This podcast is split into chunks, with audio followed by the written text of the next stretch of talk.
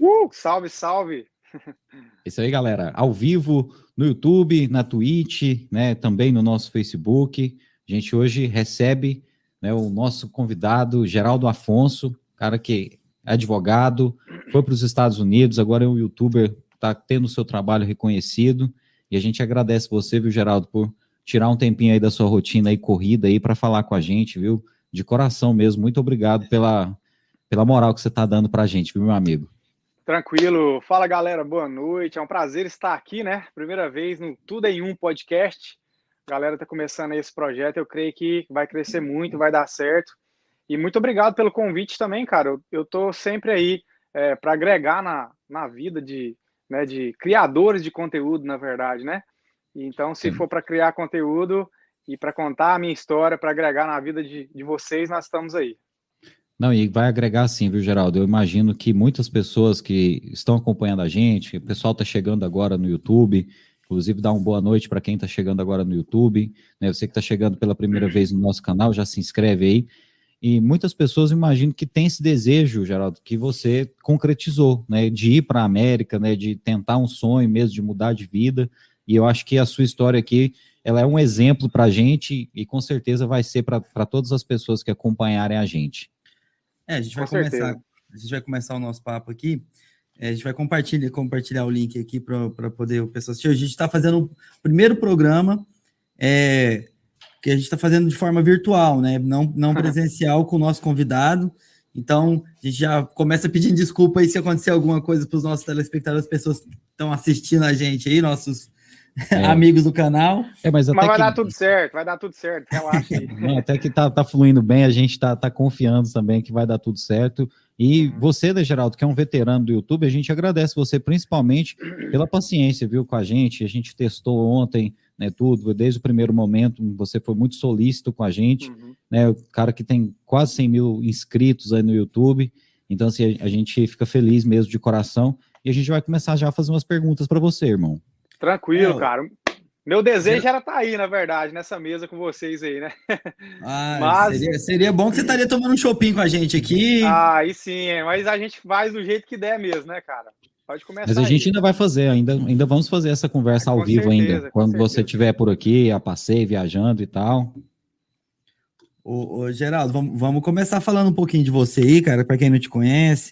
Você é, advogado, né? Você, você é daqui de Caldas Novas, você, ou você mudou para cá, como muita gente mudou para cá? Como é que começou a sua, sua jornada, cara?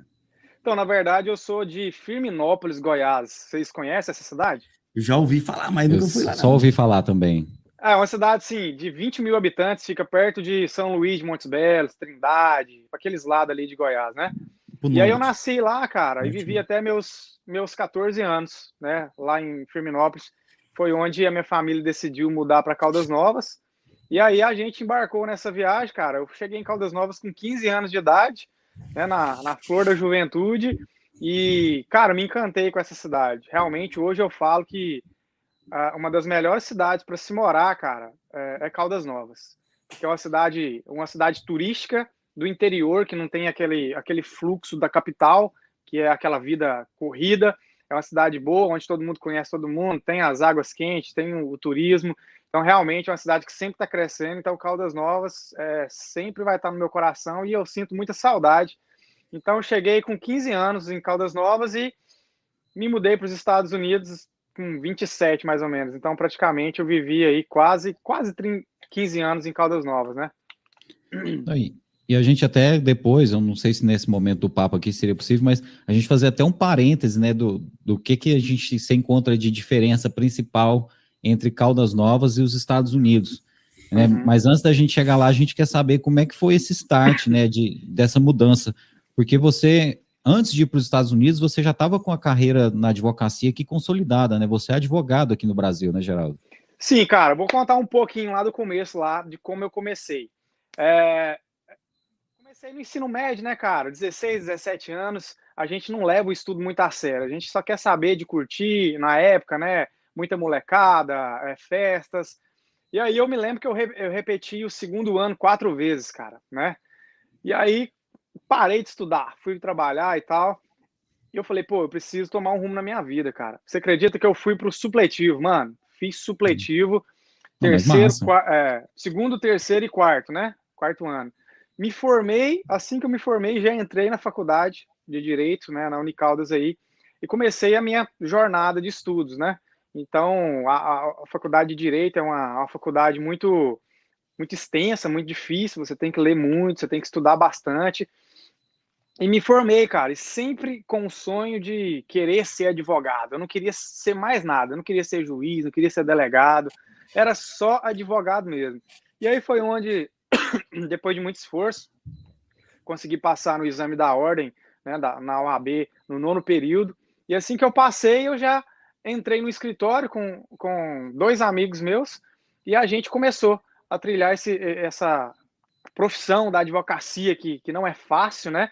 Mas é muito prazerosa e, e, cara, eu dei muito certo. Estudei, abri meu escritório, comecei a, a trabalhar, comecei a ganhar algumas causas que me deram mais clientes e a minha fama foi crescendo e eu já estava é, é, buscando um espaço, já estava é, ganhando um espaço na, na advocacia de Caldas Novas, né? Como destaque. Então, minha vida estava perfeita, mano. Comprei casa, comprei carro, tudo quitado, não tinha dívida nenhuma, é, recém-casado, e a vida estava uma maravilha, né? Mas aí parece que eu sou um tipo de cara que quando tá tudo perfeito, cara, eu, eu preciso de buscar, eu preciso, eu tenho o prazer de conquistar, de correr atrás e, cara, eu preciso desbravar alguma coisa, né?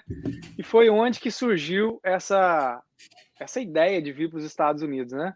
Eu me lembro que eu fui na casa da minha tia e aí ela começou a falar: "Ah, eu tenho uns parentes lá nos Estados Unidos, eu tenho primo, eu tenho conhecido que tá fazendo assim, já comprou casa, já comprou carro.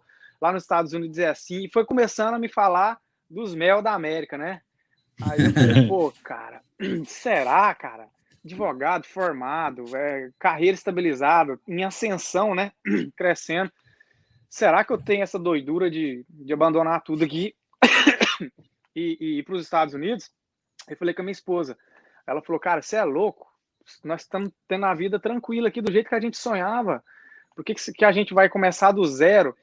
E todo mundo que eu conversava tinha essa mesma ideia. Você é doido, você é doido, você vai abandonar sua carreira, você demorou seis anos para chegar num lugar onde você quis e onde muita gente sonha em, em estar. Você vai jogar tudo pro ar e vai começar uma vida do zero. Mano, isso não saiu da minha cabeça hora nenhuma. Enquanto eu não comecei a agir, eu não fiquei, não ficava satisfeito. E aí eu falei para minha esposa, a gente vai tentar o visto, se a gente tiver o visto aprovado, vai ser uma resposta de Deus é, para a gente ir. E o engraçado, mano, quando eu coloco alguma coisa no meu coração, na minha mente, enquanto eu não conquistar, eu não fico feliz.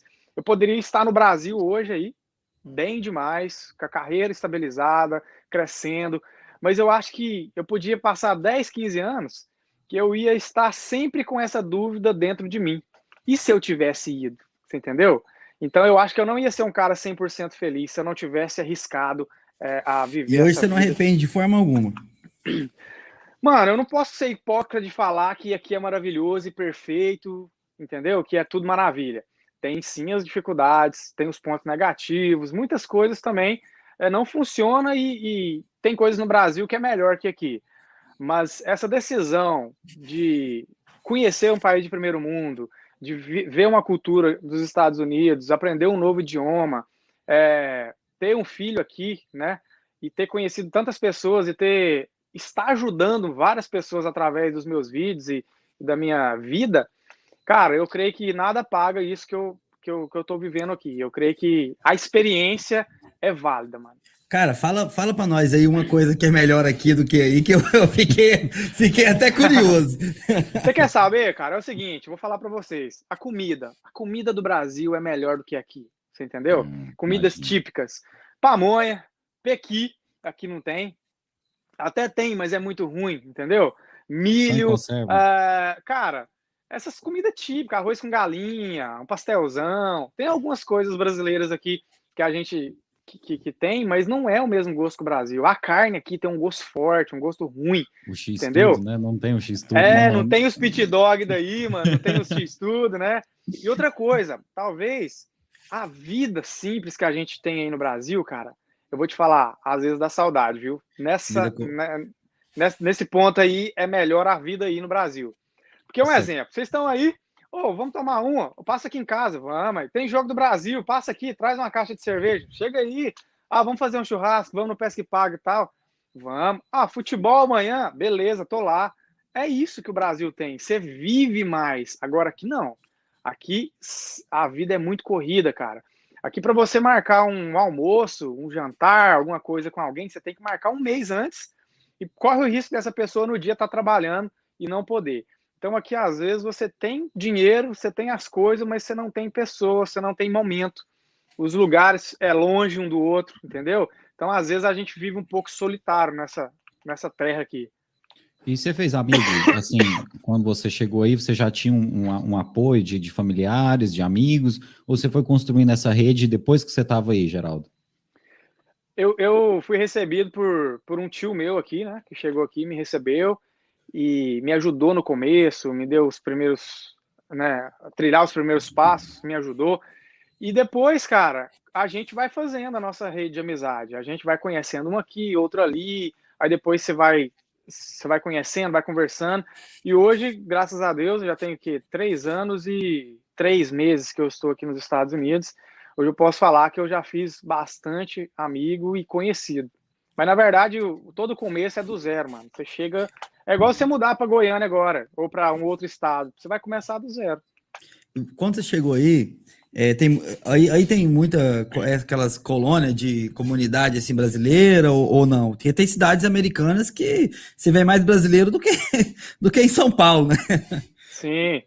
Então, cara, o estado de Massachusetts, que é onde eu tô aqui, ele é tomado por brasileiro. Toda Sério? cidade que você for tem brasileiro e muito. Eu moro aqui na cidade chamada Peabody, né? E tem Peabody. outra cidade que chama Everett, que fica do lado de Boston, e uma cidade que chama Framingham. Para você ter noção, cara, os banners, os banners de propaganda aqui nas cidades é, é escrito em português, mano. Olha. Entendeu? É, rádio, rádio, tudo tem brasileiro. Tem, tem dentista brasileiro, médico, é, loja de carro, supermercado, açougue. Então, às vezes é até ruim, porque você não, não pratica o seu inglês, entendeu? Você vai em tudo brasileiro. É um conforto, é uma segurança, porque você fala, você resolve na hora, mas tem cidade que é só brasileiro e tem mais fofoca, tem mais briga, tem mais concorrência. mas, tem, mas tem cidade que não tem brasileiro nenhum, cara. É só de americano mesmo. E essas cidades é mais difícil você se adaptar nela. E qual que é o que o pessoal prefere? O pessoal prefere ir para uma cidade onde já tem uma, uma galera do Brasil ou o pessoal normalmente prefere ficar isolado? Não, muita gente eh, prefere ir para a comunidade brasileira, né? Porque a pessoa que chega aqui, ela, ela chega toda perdida, ela não sabe de nada. Ela não sabe onde que ela vai, onde que compra um carro, onde que abre a conta em banco. Então a pessoa ela vai colar num brasileiro, certo? Então, é, é, geralmente quem chega aqui vai trabalhar para brasileiro, entendeu? Porque não tem inglês. Então as pessoas e é até bom. Eu até recomendo no começo você é, buscar a comunidade brasileira para você fincar a raiz, para você é, é, trilhar os primeiros passos. Depois você pode ir para uma cidade é, onde tem mais americano, porque tem muita gente que prefere sair de perto dos brasileiros. Porque, igual eu falei, tem fofoca, tem briga, tem picuinha, então a galera quer mais dar uma afastada. Bom, é, Geraldo, é, quando você foi para aí, né, aqui você era advogado, né, você continua sendo advogado. Mas eu imagino que você não está exercendo a advocacia aí. Quando você foi para aí, como é que foi a questão de trabalho? O que, que você trabalhou aí? Como é que está a sua questão profissional agora? Mano, é o seguinte. Uh, o diploma aí no Brasil, né? Muita gente me pergunta, Geraldo, eu sou formado em, em advocacia, eu sou em direito, né? Eu sou formado em medicina, dentista. Você acredita que tem até médico que está aqui trabalhando em construção, cara? Eu já trabalhei com médico, Caramba. com dentista, com fisioterapeuta, com engenheiro, entendeu? Então, esquece o diploma. O diploma do Brasil não vai valer nada aqui. Você vai chegar aqui e vai ser apenas mais um correndo atrás do seu objetivo. Né? Então, eu deixei meu diploma aí no Brasil, suspendi minha carteira da UAB para não precisar ficar pagando a anuidade, né? E eu cheguei aqui e por isso que é bom você chegar é, com alguém que te conhece aqui, que vai te receber, esse tio meu já tinha ajeitado um trabalho para mim, né? Já tinha ajeitado o lugar para me ficar e tal. E aí eu cheguei, cara, e já fui trabalhar direto na construção, mano, na pintura. Agora pensa, larguei a advocacia há uma semana atrás, terninho, gravata, escritório, ar-condicionado, carrinho, telefoninho. O mais pesado que eu pegava era uma caneta, né? Aí chega aqui, aí eu cheguei lá na, no primeiro dia de trabalho, o patrão falou: ó, pega aquela escada lá, sobe lá em cima e você vai escrepar as madeiras da casa e depois lixar e pintar. Falei, meu Deus do céu, como é que é isso aqui, né? Caramba. Então eu, eu estranhei muito, cara, no começo, né? Porque os trabalhos é pesado aqui, cara. Não adianta você querer, ah, vou para os Estados Unidos trabalhar no escritório. Você não vai. Você vai chegar aqui, vai trabalhar na construção, vai para a obra, pegar peso, trabalhar debaixo de, de, de sol de 40 graus, debaixo de frio de menos 20, menos 15 graus. Então aqui é pauleiro mesmo. Aí fui para construção, trabalhar né, na pintura, ralei, meu amigo, ralei. Acho que no segundo mês que eu estava trabalhando todo dia, todo dia, o corpo não estava acostumado. Eu dei uma refletida, viu? Falei, rapaz, será que será que valeu a pena isso aí que eu fiz? E, né, parece que lá na vida, a vida que eu tava no Brasil era melhor, tinha mais deu, tempo. Deu uma saudade da piscina de água quente. Rapaz, demais, viu? Deu uma saudade da, do terninho, da gravata, do ar-condicionado.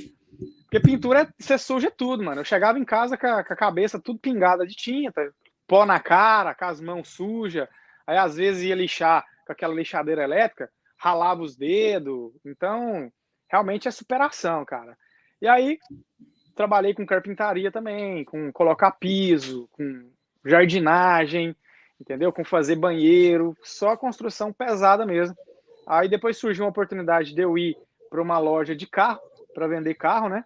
Aí melhorou mais, porque eu trabalhava sentado, é, de terninho, terninho não, de, de roupinha social, é, como se diz, ar-condicionado de boa, não fazia esforço físico. E aí eu tive uma experiência de uns oito meses vendendo carro, e nisso, eu tava. Comecei o canal, né? Comecei o canal pra, por brincadeira mesmo. E o negócio foi fluindo, foi crescendo, e eu comecei a ver, é, tipo assim, profissionalismo no canal, né? Falei, peraí, cara, acho que dá para mim começar a ganhar um dinheiro com esse YouTube aí. Cara, antes de, você continu... antes de continuar, assim, eu queria que você falasse dessa, dessa ideia de começar, o, de começar o canal. Você queria você começou o canal com qual intuito? Assim, é, era para é, mostrar para as pessoas como é que era a vida nos Estados Unidos, ou para chamar as pessoas para poder morar aí? Qual que era o, o, intuito principal do canal, que, e é o mesmo que, é, que você tem até hoje? Então, mano, é o seguinte, é, eu abri o canal, porque todo mundo pensa que vai entrar no YouTube hoje e vai fazer um vídeo postar, amanhã ele vai acordar com um milhão de inscritos e com um milhão de é visualizações. É amanhã é? o cara é o Whindersson. É, tipo assim, tô famoso, cara. Tem um vídeo lá no YouTube, né? Então eu entrei com, essa, com esse pensamento, né? Eu abri o canal é, em, 2000, em 2019, mano. 2019. Beleza, em janeiro de 2019. Fui lá, fiz dois vídeos, mano. Fiz dois vídeos e aí cada um deu 20 visualizações. Aí eu falei, pô, cara, nossa, velho. Eu, eu, esperava muito mais. Além das 20 visualizações, uns três comentários de hater. Ou seja, eu não estava preparado para isso. Eu entrei nossa. na internet, primeiro vidinho que eu posto, já vi uns caras lá, ah, mais um iludido com a América, vai trabalhar no pesado, rapaz, larga isso aí, e o outro me xingando, não sei o quê. Eu assustei, né, cara? Falei, peraí, velho. Essa terra de internet é uma terra sem lei, que todo mundo fala o que quiser, não vou mexer com isso, não. Não vou pôr, minha, não vou pôr minha cara nesse negócio, não. E aí eu fiquei com medo, mano. Fiquei retraído. Aí eu peguei e falei, pô, vou desistir. Aí fiquei com o canal parado um ano, mano. De 2019 até 2020. Em janeiro de 2020, é, de, comecei a fazer conteúdo do Instagram, né? Stories, live. E aí a galera começou a pedir tal, tal, tal, me perguntar. Falei, mano, peraí. Eu já tenho um canal. Eu vou voltar pro canal. E comecei a fazer vídeo. Aí eu lembro que eu fiz um vídeo, né? É, as principais dificuldades de um recém-chegado. Cara, esse vídeo deu 4 mil visualizações em uma hora. Nossa, Caramba, peraí, velho. Cara, meus vídeos estavam dando 20 visualizações em um mês. Esse aqui em uma hora deu 4 mil, peraí. Aí eu comecei a analisar. Falei, o que, que eu falei? Qual foi os conteúdos? Aí eu comecei a, a analisar, falei, peraí, eu vou falar disso. Aí já emplaquei outro vídeo falando mais ou menos parecido. Foi lá, deu mais duas mil visualizações. Aí a galera não para, não para, tá massa, tá massa. E eu fui, fui indo, fui indo. E fui gostando, né? Falei, peraí, velho. Quando eu tava no Brasil, eu, eu assistia muito vídeos de youtubers que moravam aqui, para mim saber da vida, né? É onde que é melhor para morar, quantos que ganha, o que que trabalha, como é que faz para um recém-chegado. E aí eu falei, peraí, eu vou ser um porta-voz. Tudo que, tudo que eu tinha vontade de saber, eu vou passar para a galera lá no Brasil. E comecei, mano. Comecei, comecei. E é difícil no começo, né, cara? Eu me lembro que para mim chegar aos mil inscritos foi seis meses, cara. Para me chegar uhum. em mil uhum. inscritos, né? Então, trabalhando muito, postando dois, três vídeos por semana, e o treino andava, e não fluía. E eu pensei em desistir de novo. Falei, ah, tô perdendo meu tempo, cara. E aí, com um ano, cara, com um ano de canal, eu cheguei a 10 mil inscritos, né? Aí eu fiquei feliz demais. Falei, caramba, 10 mil inscritos, já tô grande, né, mano? E, e, tal, né? Mas na verdade eu tava engatinhando ainda. E quando você passa dos 10 mil, cara, parece que o YouTube ele te dá um, um up no seu canal. Parece que ele começa a entregar os seus vídeos mais, né? E, ou seja, um ano eu cheguei a 10 mil, hoje eu tô com um ano e meio de canal e tô com 95 mil inscritos. Ou seja, eu ganhei em seis meses praticamente 86 mil inscritos. Não, e esses inscritos seu, a, a maioria é brasileiro, tem gente daí também, tem gente que foi para aí, como é que tem americano? Na verdade, cara, é, hum. 90% do meu público é do Brasil, do YouTube. 5% daqui dos Estados Unidos e os outros 5 é dividido entre Europa, é, Portugal, Japão, Alemanha, é, os países que falam português lá, é, Angola, aqueles países da África lá, tem muitos seguidores Haiti, né? né? Haiti, aqueles países. Isso. Haiti fala português. Muita, né? Muitas mensagens, cara, da galera que tá lá naquele país.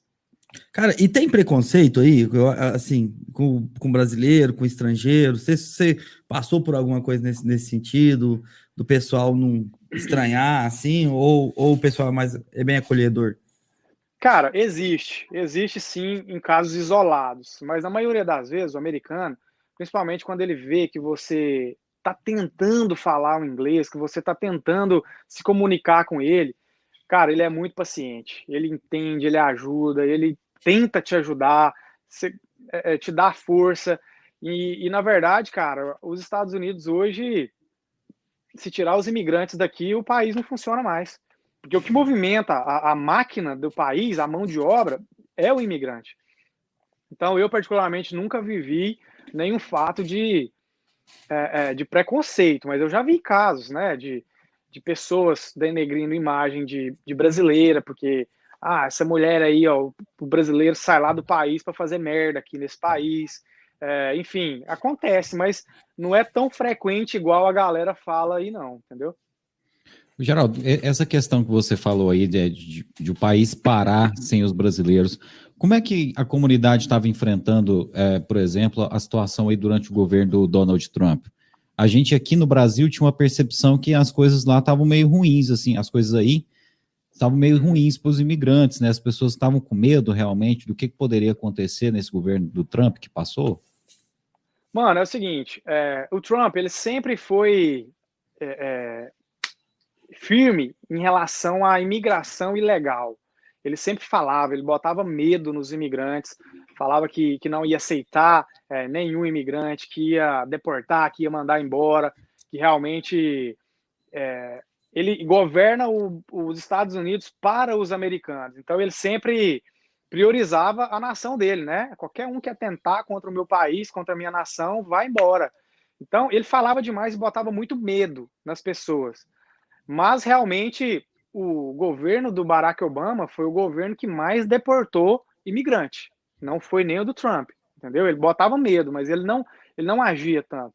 Hum. Agora o governo do Biden é, é, surgiu essa nova esperança que ele falou que vai criar uma lei aí para legalizar os imigrantes, que mais de 11 milhões, né, de pessoas que está aqui é, ilegal, fora de status. E ele falou que no governo dele vai abrir uma lei aí para legalizar essa galera, mano.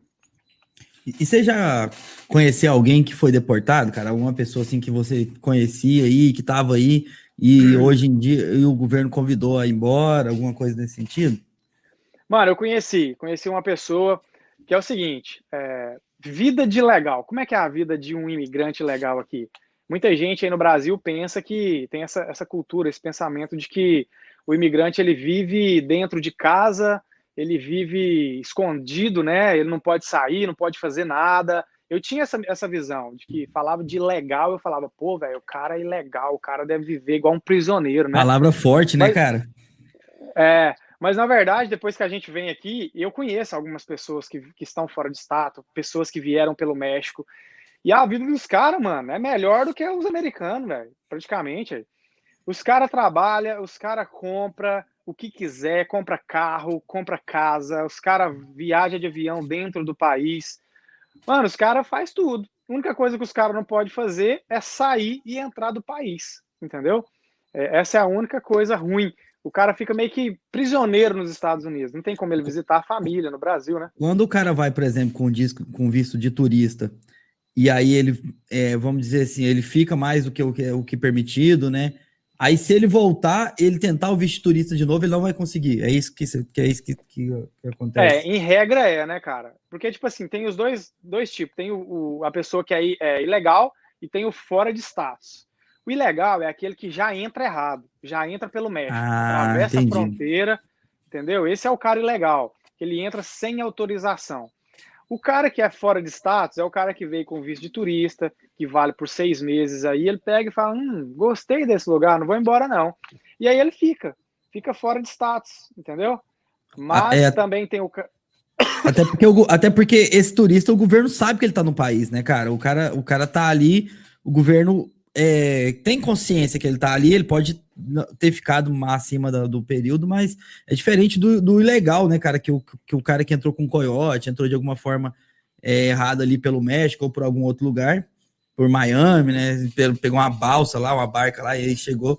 O, o cara ali, ele tá completamente fora do, do, até das estatísticas do país, né, cara? É, o cara que entra ilegal, ele comete um crime federal, né, cara? E tanto é que eles respondem processo, vai preso, alguns são liberados para entrar aqui, mas fica monitorado pela imigração. Agora o cara que vem com visto, ele tem, assim, é menos mal do que o cara que vem legal, né? Mas a pessoa que vem e fica, né, aqui, ela só é deportada, mano, se cometer algum crime. Até mesmo o cara que veio pelo México, né, que entrou aqui. Se o cara trabalhar certinho, pagar os impostos, pagar as contas, não fazer nada de errado, o cara vive aqui 20, 30 anos tranquilo, de boa. Agora, cometeu um crime, fez alguma coisa de errada, mano, ele já vai ver, ixi, o cara é ilegal. Aí já é outro tratamento, entendeu? Mas não assim, quando, quando a, a imigração pega, elas já não deportam o cara de uma vez. O cara é preso, o cara passa por um processo, tem direito a um advogado, vai analisar o caso dele. Só quando o juiz dá o parecer dele, aí sim que, que é deportado. Mas não é assim, ah, pegou, vai embora para o Brasil. Não é assim, não, mano. Tem um processo a se fazer. Tem, tem pessoas que chegam a não ser deportadas durante esse, esse processo aí? Tem, mano. Tem muitas pessoas aqui, ó. Tem muitos advogados, né? Inclusive, eu conheço um advogado que, que ele é fera nisso e ele, ele ganha várias causas. O cara entra pelo México, aí contrata um advogado, aí chega lá. Muitos entram aqui é, com desculpa de que lá no Brasil estava é, sofrendo é, ameaças e pede asilo político, certo? Show. Aí a imigração pega e deixa o cara ficar aqui, dá permissão de trabalho, dá direito de tirar carteira, dá um monte de vantagem para ele, melhor do que a pessoa que está aqui com fora de status, né? E aí o cara vai cumprindo as regras, vai indo nas audiências, vai respeitando, não comete nada de errado. Porque uns dias o cara tá com o green card na mão, mano. E você, como advogado, você chegou a dar uma pesquisada nas leis aí de imigração, não para você advogar, mas para você poder é, é, para você poder se resguardar e também para poder você poder até ajudar as pessoas que você conhece, né, cara? Tanto o seu canal quanto as pessoas que você conhece pessoalmente, tipo, você poder ajudar a falar, você conhecendo a lei, você dando uma lida na lei, você sabe aquilo que que a pessoa está sujeita, aquilo que está dentro da lei, que está fora da lei. Você chegou a dar uma olhada nisso ou não? Então, é, eu, é, eu tenho uma parceria com, com o escritório de advocacia aqui e a gente sempre está conversando, né? Quando surge uma lei nova, quando surge um fato novo, a gente sempre conversa. Mas assim, ler a lei para falar hum, o que, que pode, o que, que não pode, eu ainda não fiz, né?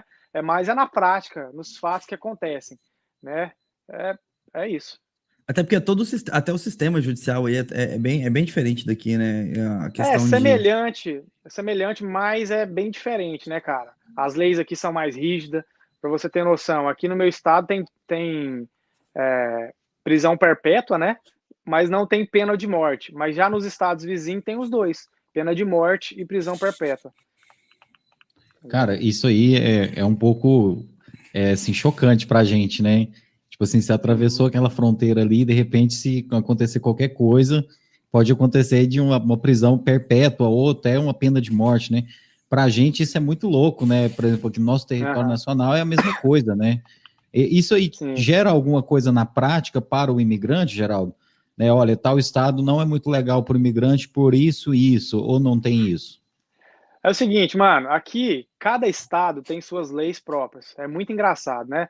Para você ter noção, onde eu, onde eu moro, que é Massachusetts, não permite o imigrante tirar a carteira, o imigrante que está ilegal. Mas todos os estados que cerca aqui, cinco estados que cerca, que é Maryland, Connecticut, New Hampshire, Nova York, que é aqui do lado, todos esses estados permitem um cara que é ilegal, que chegou pelo México hoje e vai lá e pode tirar a carteira de motorista. Você tem noção, né? É, agora tem um estado aqui que chama New Hampshire, que é Nova Hampshire, que é um estado aqui que é anti-imigrante. Então, é, eu já fui lá uma vez, né? Por mais que o cara tá legal, falou que é imigrante, a polícia ela, ela é bem firme mesmo. Ela não não dá bola, mano, não aceita. Os próprios moradores desse estado têm, têm ranço de imigrante, então é um estado que eu aconselho a ninguém ir para lá. Eu já tive caso de colega que foi para lá, foi pego sem carteira, ficou preso e foi deportado. Então, não ultrapassa essa fronteira para o estado que chama é, Nova Hampshire, que é aqui do lado. Entendeu? Aí Mas assim. Um massa... especializado nisso aí, né, cara? Como assim? Um, tem um órgão, uh, tem, eu esqueci o nome, tem um órgão que é especializado em tratar dos imigrantes, né? Que, eu não sei se em ah, todos é o, os é estados, assim. O ICE, isso. ICE. Isso, é. É a polícia de imigração, né? É a polícia de imigração. Aqui um policial, um policial de rua normal, ele não tem o direito de perguntar o seu status migratório. Ele só tem o direito de, de, de, de, parar por algo de errado que você fez. E aqui no trânsito não existe blitz, certo? Aqui você só é parado se você fizer alguma besteira. Furar um sinal vermelho, não parar no stop. Aqui o stop é obrigatório, mano. Se você não parar igual no Brasil aí, cara, surge um policial debaixo da terra e te acha. Tipo assim, você fez aquilo, entendeu? É muito estranho, mano. Então, é, o, a, a, polícia normal, ela. Cara, eu converso direto com alguns policiais, entendeu? De boa, normal. Os caras não podem falar, você oh, tá ilegal? Você tem qual visto que você tem? Não. Só o ICE, que é a Polícia de Imigração, que investiga junto com o FBI, né, é, sobre essas, essas pessoas que cometem crime, entendeu? Mas não os que faz, que fica de boa não, não tem influência nenhuma. Bom. Bom, tirando lá o pessoal de New Hampshire lá, é, como é que é a receptividade do, do, do público mesmo, do pessoal americano aí, amigo? Mano, é, é muito boa, cara. Né? Eu falo isso porque eu já frequentei algumas casas de americano, tanto a trabalho, tanto a passeio também. Os caras, eles confiam 100% no imigrante, entendeu? Tipo assim, eles deixam você entrar na sua casa e falam, ó, tô saindo, pode pintar a parede aí, pode fazer o que for, deixa iPhone em cima da mesa, deixa tablet, deixa computador, porque tem câmera nas casas, velho, e ninguém vai querer fazer uma besteira de, de roubar alguma coisa. Acaba com a vida, né?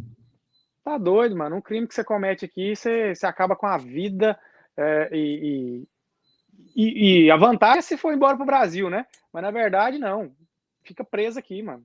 Né? Então, a receptividade dos americanos é muito boa. Agora, sim, tem os estados que, que são estados mais propícios para imigrante, igual Massachusetts é um estado mãe. Mano, aqui é, é, é o paraíso, é a mesma coisa que você está no Brasil. Você tem muitas vantagens, você, você tem uma proteção. Califórnia também é um estado santuário. lá o imigrante é respeitado, é como se fosse um, um ouro mesmo. Polícia, nada pode, assim, confrontar, confrontar um imigrante, né? Flórida também é um estado bom para imigrante. Agora, tem estados que é, é estado de americano mesmo, que fala, não, aqui nós não gostamos de imigrante, então não venha para cá. Ele já é declarado, né? Então, o, o Texas que... seria assim? Não, o Texas não, não, é, não é tão assim, não, mano. O Texas, eu conheço algumas pessoas que moram lá e falam que a vida é muito boa, é muito tranquila, né?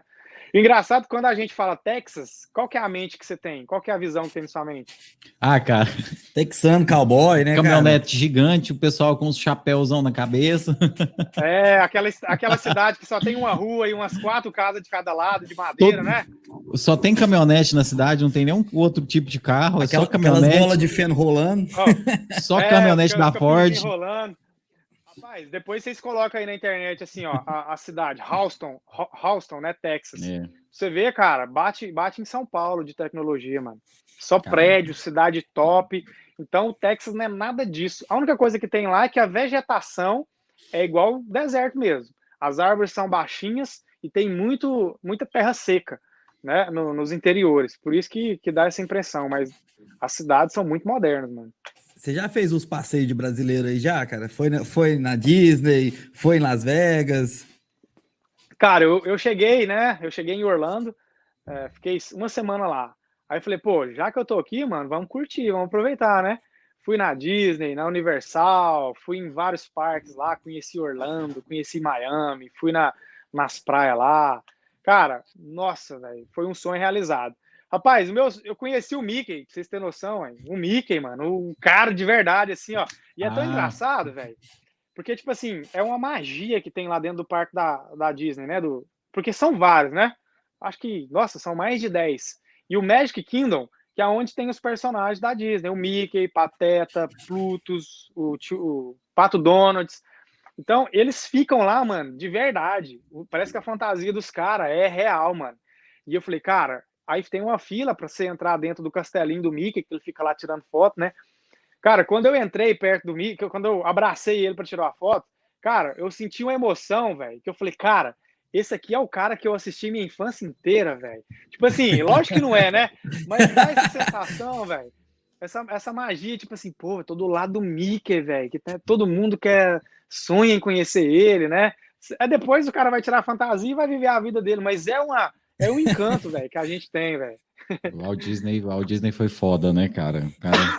É, não, não, é, não é igual aqui no, no trenzinho aqui em Caldas Novas lá, que tem o Mickey lá, o Pato Donald, o Homem-Aranha. A Peppa fica brigando na rua. É. cara, é, é... é, porque aqui você sabe que é a terra dos caras, né? Os caras nasceu aqui, os caras, o filme foi feito aqui, então dá essa, essa emoção a mais. É, Geraldo, hoje, tipo assim, é, você postou aí o que, que seriam as necessidades de uma pessoa que está aí, né? Você falou fazer um plano telefônico, é, ter um carro, quais são as outras duas? É, alugar um apartamento, né? É, e abrir uma e... conta no banco, na verdade. E abrir uma né? conta no banco. Porque assim, mano, o cara chega aqui, cara, ele tem que ele tem que abrir uma conta no banco e, e, e pode abrir uma conta em qualquer banco entendeu? Só com seu passaporte, você pode movimentar a conta, te dá cartão de débito, te dá cartão de crédito e te dá cheque, entendeu? Já te dá um cartão semana, de crédito, já... cara. É, de 500 dólares de limite. Aí, de acordo hum. com que você vai trabalhando, eles vão, eles vão aumentando. Aí tem que fazer um plano de celular, porque o seu número do Brasil não serve aqui, né? Você pode usar o mesmo celular, mas não serve aqui. E alugar um apartamento, né? Que, lógico, que você tem que morar em algum lugar. E comprar um carro, mano, porque carro aqui, Aqui não existe moto, não é igual Caldas Novas aí, que com a bizinha você roda a cidade inteira, não. Aqui é carro, mano, entendeu? Os lugares são longe, é igual Brasília, certo? Brasília, pra você, pra você ir de um lugar até o outro, é meia hora, 40 minutos, bem longe. Então, o carro aqui é muito útil, até porque são quatro meses de, de verão só, né? O restante é frio, menos 10, menos 20, e tem a neve, que o carro aqui tem que ser 4x4, senão não anda, não. Caramba. E como é que é? Uma pessoa que chega aí, ela consegue comprar o carro? Como que funciona isso aí, Geraldo? Mano, no primeiro dia, cara, eu já vendi carro pro cara que chegou do aeroporto agora, mano. Entendeu? O cara Caramba. desceu do avião, o amigo dele foi lá, buscou ele, já levou na loja e a gente já fez toda a papelada e já comprou o carro mesmo antes do cara abrir a conta no banco. Entendeu? Porque Não, e... a gente aprende. Ah. Pode falar. É, o que eu ia perguntar para você, assim, uma curiosidade que eu acho que a galera tem muito, né? É, você tá, como você já trabalhou em loja de carro, o cara para ter um carrinho assim no nível de um HB20, um golzinho assim, um Ford K novo, né? O, o cara gasta o que aí? Assim, pode ser usado, por exemplo. O cara, o, que o cara gasta de que em dólar? É, é, inclusive conta pra gente se esses carros que o pessoal compra, que, que comprava de você na loja, se eles são novos, se eles são seminovos. Mano, para começar, não existe esse carro que você falou aqui, né? Não, não, não, eu falo assim. Aí é cruz para cima, né? Não, o cruz aqui, o cruz aqui é lixo, velho. Ninguém compra cruz não, mano. É mesmo, Entendeu? cara. Caramba, olha. O recém-chegado, o recém-chegado que compra aqui, que chega aqui, o carrinho para ele, como se fosse um golzinho bola aí para nós, é Honda Civic ou Corolla, um desses dois. entendeu? Caramba, hein? E aqui, e aqui não tem carro 1.0 não, mano, é só de 1.8 para cima, né? Caramba. Oh, então, tipo assim, mano, o cara, para ele comprar, ó, eu vendia muito Fusion. Fusion é um carro assim, inclusive eu tenho um. Eu comprei um Fusion 2019, é, titânio, né? 4x4, completaço, tudo tem direito. E eu dei 1.600 dólares de entrada e é parcelado em 320 por mês que eu pago no carro. Nossa senhora. Entendeu? O carro é parcelado então, por mês, recente... mesmo, mesmo salário sendo semanal, que a, a maior, o salário é. é semanal, né? Você pode escolher, mano, pagar aqui o carro por semana ou por mês, né? Mas eu escolhi por mês. Então, o cara que chega aqui é recém-chegado, a gente vende muito Fusion para ele. Aí o cara dá 2 mil de entrada, 2.500, e aí ele vai pagar a parcelinha aí de 80, 80 dólares por semana, 90 por semana, ou 350, 400 por mês, para andar de Fusion 2018, 2019. Caramba. Corolla, a gente vendia demais, entendeu? Os carros populares aqui é Corolla, Honda Civic e Fusion.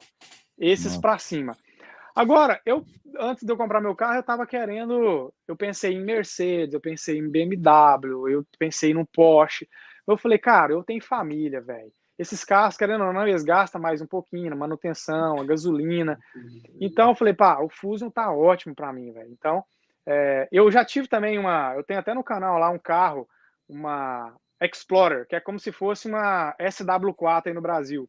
Que eu comprei aqui, eu paguei 2 mil dólares à vista nela, mano. Caramba. E caramba. completaça, velho. Completaça. 2006, é, tudo funcionando, DVD, é, painelzão, nossa, velho, sete lugares. Aí eu vendi por 1.300 ela. Fiquei dois anos com ela. Nossa, mas foi, foi muito bom, hein? Cara, e, e tipo assim, o, o, o, mora, o morador recém-chegado ali, ele consegue crédito para comprar esse veículo mediante uma entrada aí, igual você falou, de 1.600, 2.000 dólares? Então, mano, é o seguinte, aqui no Brasil, aí no Brasil, se você não tiver o nome no SPC, você tem o crédito bom. Aqui é diferente. Aqui, do dia que você chega, você chega com crédito zero. Você tem que ir trabalhando ele. Tudo é crédito, entendeu? Ah, fiz uma conta no banco, comecei a movimentar, comprei, paguei as coisas certinho, seu crédito vai crescendo. Quanto mais alto o seu crédito, menos juro você paga. Então, o recém-chegado, ele vai financiar com um banco americano, só que ele vai financiar com uma taxa de juro mais alta, que é 16% de juro anual certo? Que é a taxa de juro mais altinha e, e depois aqui no Brasil não tem nada, não tem nenhum financiamento que tem uma taxa dessa. Tipo assim, a, a, aqui, tem, né, aqui ainda seria bom, né, se rolasse isso, né? É, não, aqui então, taxa mano, de juro depois... baixa é 2,1 por mês, dá o quê? Dá 28% ao ano.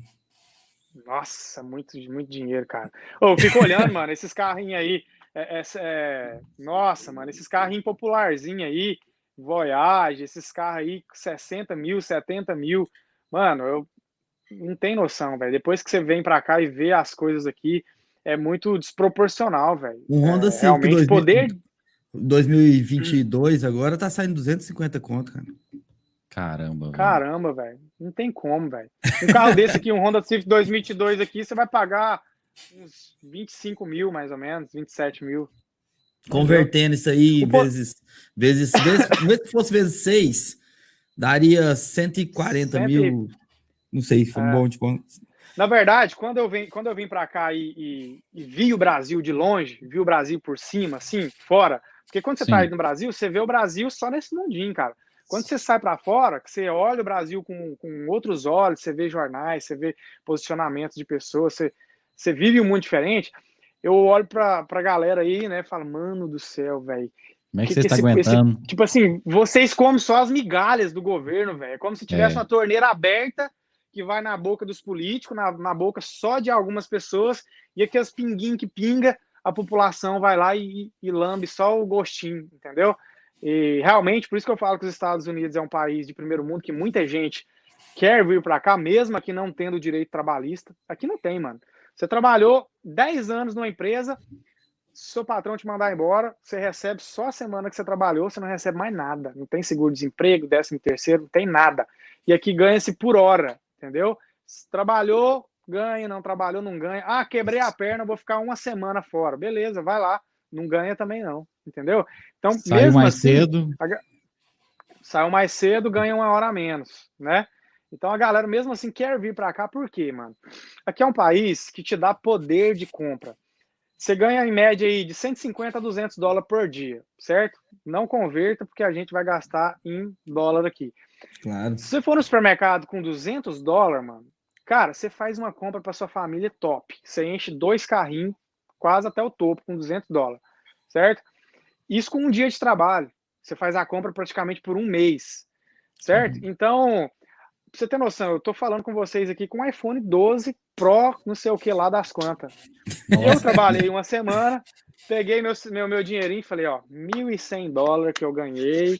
Vou comprar meu, vou comprar um celular, né? Tô precisando, que eu tinha um. Instrumento de trabalho aí agora, né, também, né? É, ué, eu investi, né, cara? Fui lá, Falei, ó, eu, eu comprei no site, né? Eu compro no site, vou lá na loja e busco.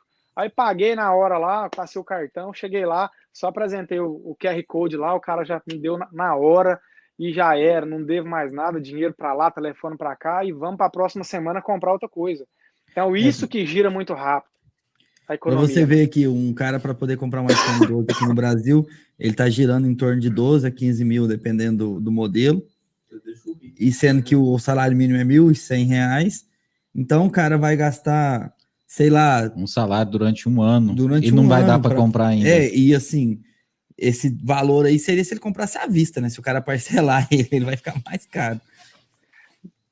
E ainda corre o risco de, de, de, de, roubar, ser assaltado, alguma coisa assim. Não, e o celular dele, quando ele terminar de pagar, já lançou outro. é, ah, disse que vai lançar também, o 13 né? agora, em dezembro, parece, mano. É, quiser revender aí baratinho esse aí, nós.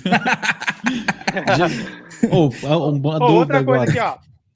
Só para mim não, não esquecer de um raciocínio, burocracia, oh. velho. Burocracia ah, é uma ah, coisa. Que, zero aí, né? Cara, nossa, que maravilha, velho. Todo lugar que você vai resolver alguma coisa, você resolve na hora, entendeu? Não tem esse negócio, parece que o povo do Brasil, principalmente funcionário público, velho, Mano, você vai nos órgãos públicos, você vai nos lugares, parece que ele tem prazer de falar para você, ó, volta amanhã, ou a fulana tá de férias, volta semana que vem. Cara, tá isso aí me dava um papel. Ódio, você, você não autenticou é... isso aqui, essa folha aqui tá sem autenticar, você vai ter que voltar lá. Infelizmente, mano, não posso fazer sogra, nada. Minha, minha sogra foi resolver um negócio no banco para mim lá no, na procuração, ficou duas horas na fila, chegou lá, o cara falou: tem que ir no cartório. Ela, beleza. Foi no cartório, ficou mais duas horas, voltou lá, Aí o cara falou: não, agora que você vai solicitar, você tem que voltar aqui amanhã para fazer o pedido. Aí minha sogra não entendeu. Eu falei, cara, você vai num banco e cinco minutos você resolve as coisas. Quer cancelar um serviço aqui, mano? Não é igual no Brasil que você tem que entrar na justiça para cancelar uma internet ou, para cancelar alguma coisa, não.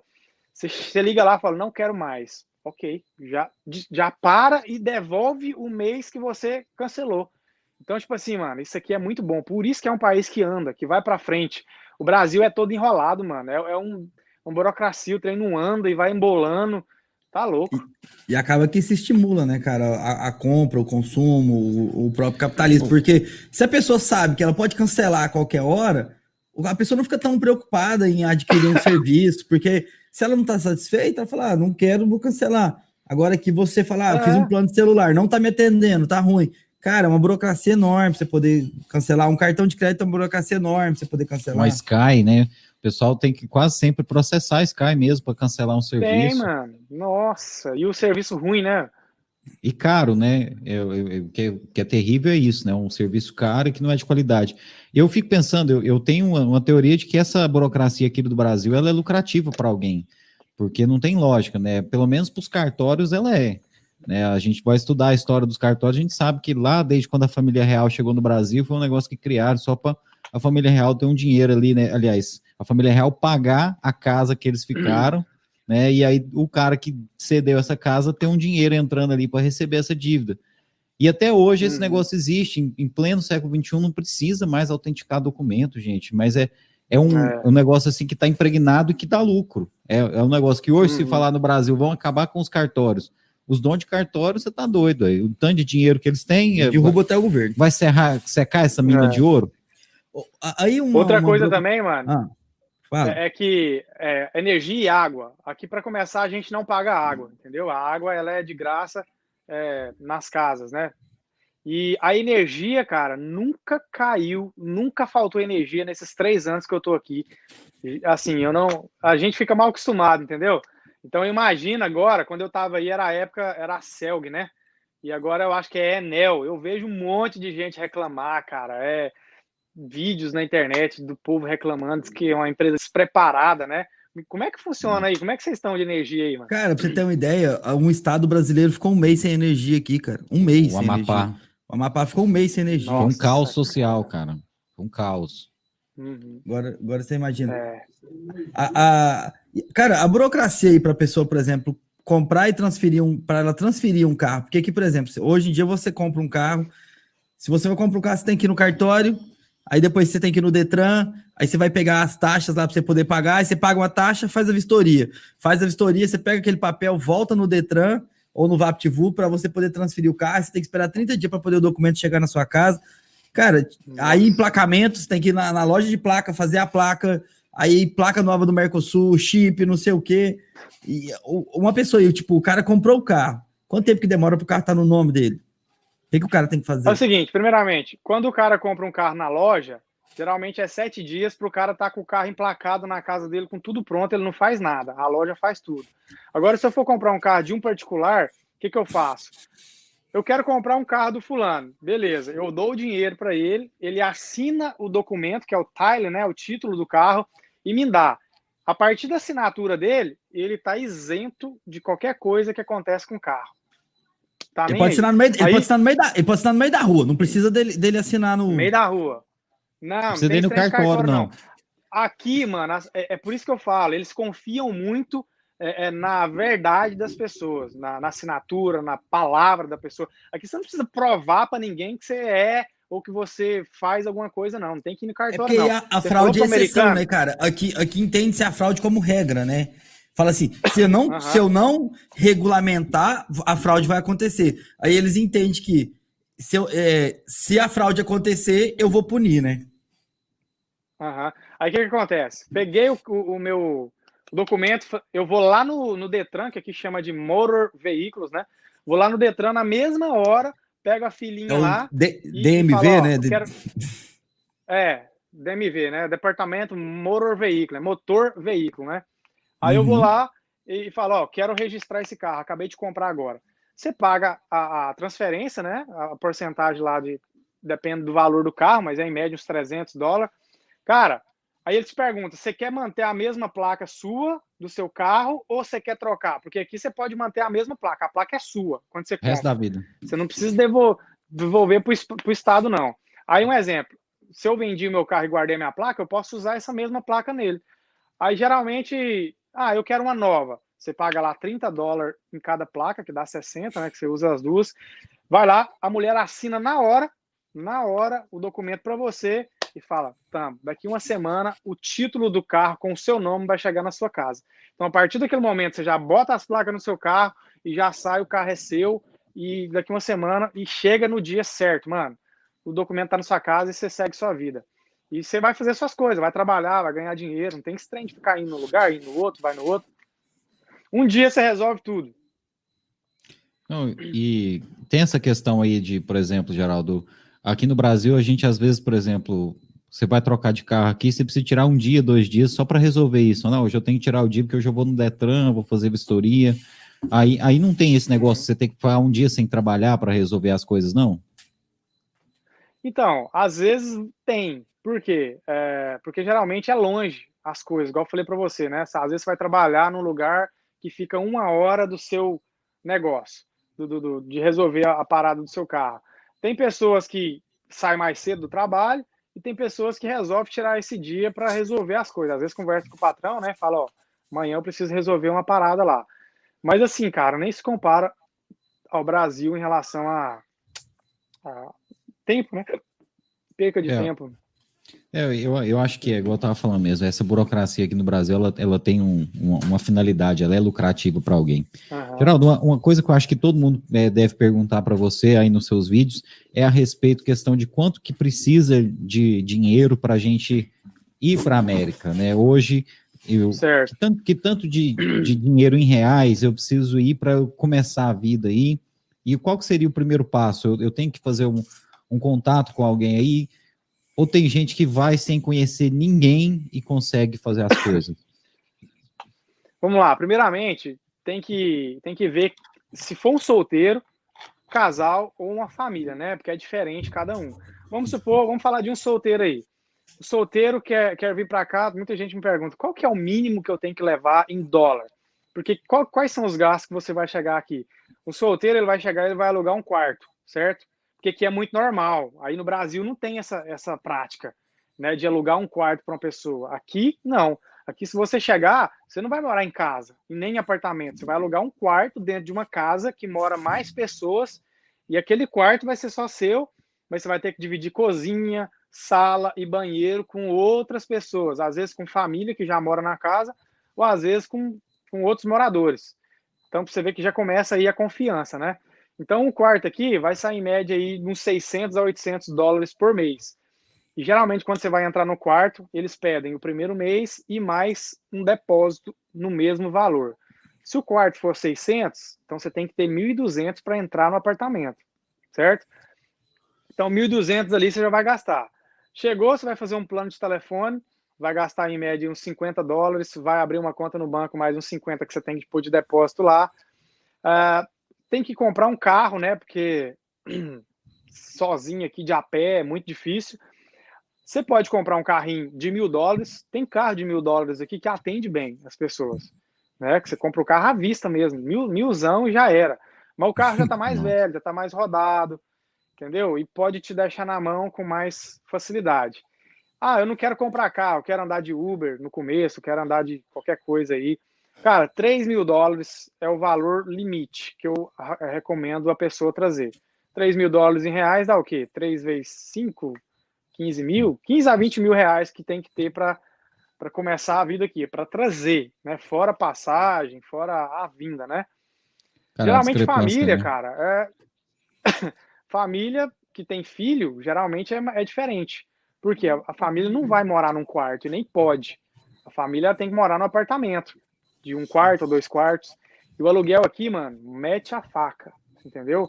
Eu pago aqui no meu apartamento quase dois mil dólares por mês de aluguel, entendeu? Nossa. E então a família com filho já é diferente. Você tem que trazer no mínimo 7 mil dólares para começar, né, cara? Porque tem que ter carro. Como é que você anda com criança de a pé aqui sem nada?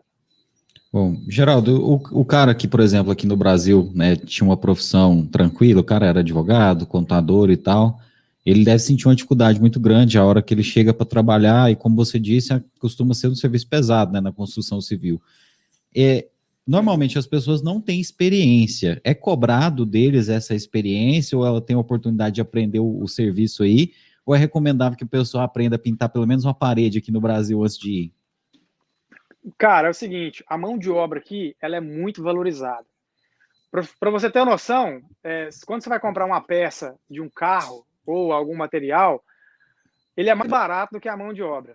Entendeu? Se uma peça de um carro for 500, o cara vai te cobrar 600 para montar, para fazer o serviço tudo. Então a mão de obra é muito valorizada e é, falta trabalhadores aqui. Aqui no momento, atualmente, eu conheço várias pessoas, vários colegas que têm empresa de pintura, de carpintaria, de limpeza de casa, que sempre me falam, Geraldo, você não sabe quem quer trabalhar, não? Você não conhece ninguém que está precisando de trabalho? Estou precisando. Então a mão de obra aqui, ultimamente, tá faltando, mano. Então, quando você chega, você chega, ó, não sei fazer nada. O seu patrão vai ter paciência de te ensinar do zero, entendeu? Então você vai começar ganhando o mínimo ali. Um exemplo, na pintura eu comecei ganhando 12 dólares a hora, que dava, eu trabalhava 10 horas por dia, dava 120 por dia e 2.400 por mês. Mas aí depois que eu fui aprendendo, aí eu fui melhorando, meu patrão foi vendo que eu estava né, ficando fera, aí ele já me passou para 15, aí depois eu saí dessa companhia porque eu recebi uma proposta para ganhar 17 dólares a hora em outra, e aí depois fui indo, em dois anos eu estava ganhando 22 dólares a hora, ou seja, 220 por dia, que no mês dá quase 5 mil reais, quase 5 mil dólares, né? Então aqui é de acordo com a sua experiência, não sabe nada, vai ganhar o mínimo que aquela profissão paga. Ó, já tem uma experiência de quatro meses eu já sei pintar, já sei fazer isso, pode me deixar aqui sozinho nessa casa, que eu sei concluir ela. Aí seu patrão já vai você trabalhava, um Você melhor. trabalhava, é, é, tinha uma folga por semana? Como é que funciona o sistema aí? Ou eles dão duas folgas por semana? Geralmente também? é. Não, segunda a sábado que trabalha. Folga é só domingo, mano. Mas se você falar, ó, eu quero trabalhar domingo, você pode também entendeu? No, o, o, governo não, não, não, implica questão trabalhista, não, o cara mano. trabalhar. O cara quiser trabalhar domingo a domingo, 12, 14 horas por dia, o cara pode trabalhar. Eu conheço um cara que ele trabalha em três trabalhos, mano. Ele dorme em média aí umas quatro horas por noite. Cara, entendeu? brasileiro? O cara acorda quatro, quatro da. Brasileiro, hein? O cara tá fazendo a vida, tá rico no Brasil já. Tem fazenda, tem casa, mas o cara tá se matando aqui. Entendeu? eu conheci um cara, mano. Olha pra você ver que história triste, mano. O cara tá em 18, tinha, né? 18 anos de América. E a vida inteira dele, cara, trabalhando só pra construir a vida dele, né? em Minas Gerais lá, né? E aí comprou fazenda, comprou casas, mansão, fazendo dinheiro, dinheiro, dinheiro, dinheiro. E aí, cara, é, ele sempre falava, né? Não, ano que vem eu vou embora, ano que vem eu vou embora pra me curtir minha vida. Ele já tava com 55 anos de idade, 18 anos de América, mano veio o Covid, um vacilo, mano. O cara ficou no hospital, foi para UTI, não aguentou e morreu. Aí eu te Nossa. pergunto, o que, que vale a pena? O que, que vale você correr atrás da vida, 18 anos se matando, para você ir como um sopro e não poder aproveitar nada do que você construiu? Então, é, talvez se o cara tivesse ficado 10 anos aí, vida embora, né, cara? Curtir, né, cara, o que, que ele já tinha. Ele não curtiu né? nada que ele construiu, né, cara? Não curtiu nada, mano. Mas o, o negócio é o seguinte: quanto mais você ganha, quanto mais você tem, que você compra, mais você, mais você quer. O ser humano é assim, mano.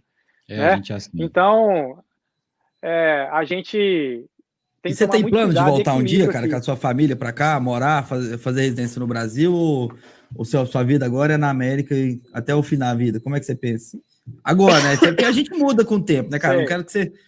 Talvez daqui 20 anos você tenha outra cabeça, daqui 40 anos. É como eu falei para vocês aqui, mano, no começo do vídeo. É, o Brasil é muito bom para se viver, né? Tem tempo para os amigos, para as resenhas, para a família, para curtição. E aqui já não tem isso, né? Então eu costumo falar que eu estou vivendo um dia após o outro, estou nas mãos de Deus, mas eu penso sim em um dia voltar a morar em Caldas Novas. Caldas Novas, né, vida, porque Caldas Novas está desaposentado, né, cara? Você, você aposentou, veio para cá, tem uma vida maravilhosa. Então, eu tô com um projeto aí de, de fazer uma grana, fazer um pezinho de meia, né? Que a gente fala aí, para voltar aí para o Brasil bem. Porque, cara, a vida que eu tinha aí, velho, era boa demais, mano. Trabalhava para mim, não tinha exceção de saco de patrão. O dia que eu não queria ir pro escritório, não vou. Dia de quarta-feira, quando tinha Champions League, só trabalhava até meio-dia, mano. Já era depois, entendeu? Dava sexta-feira, duas e meia, três horas, só ia lá no escritório, olhava o que eu tinha que fazer, tá só voltava okay. na segunda beleza. Feriado, espirrou um feriado, quatro dias seguidos, viajava. Agora aqui, mano, não tem feriado, velho.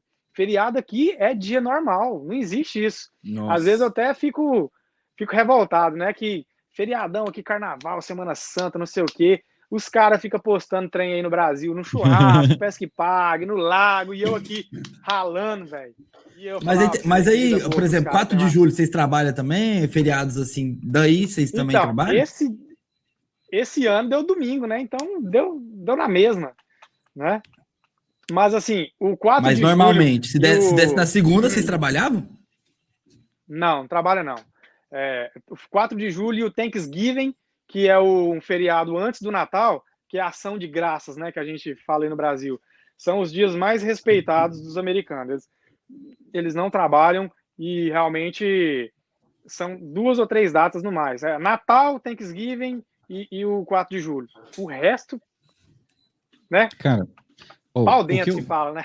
É, cara, o brasileiro acho que ele sofre muito nisso, né? Mas aqui percebendo pelo que você falou, Geraldo, eu acho que quanto mais qualificada for a mão de obra, né, nessa área de, de serviços, melhor é se o cara for. Então, por exemplo, se o cara for um carpinteiro, se o cara for um pintor experiente, se o cara for um cara que mexe com lanternagem de veículo, alguma coisa, ele tem mais chance de ser alocado no mercado de trabalho aí ganhando mais?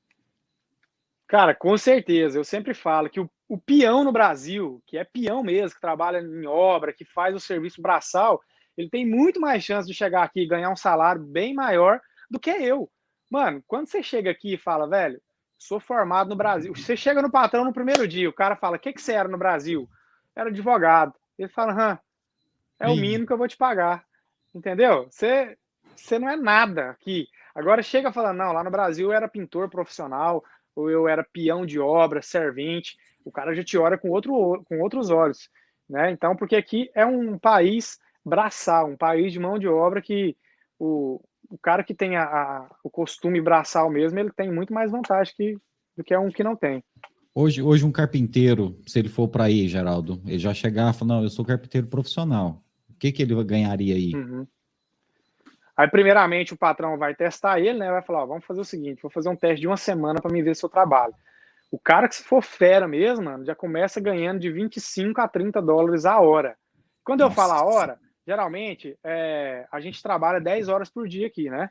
Uhum. Das 8 às 6 ou das 7 às 5, em regra, mas na maioria das vezes, muitas, muitos patrões, né, muitas empresas começam às 7 e não tem hora para acabar.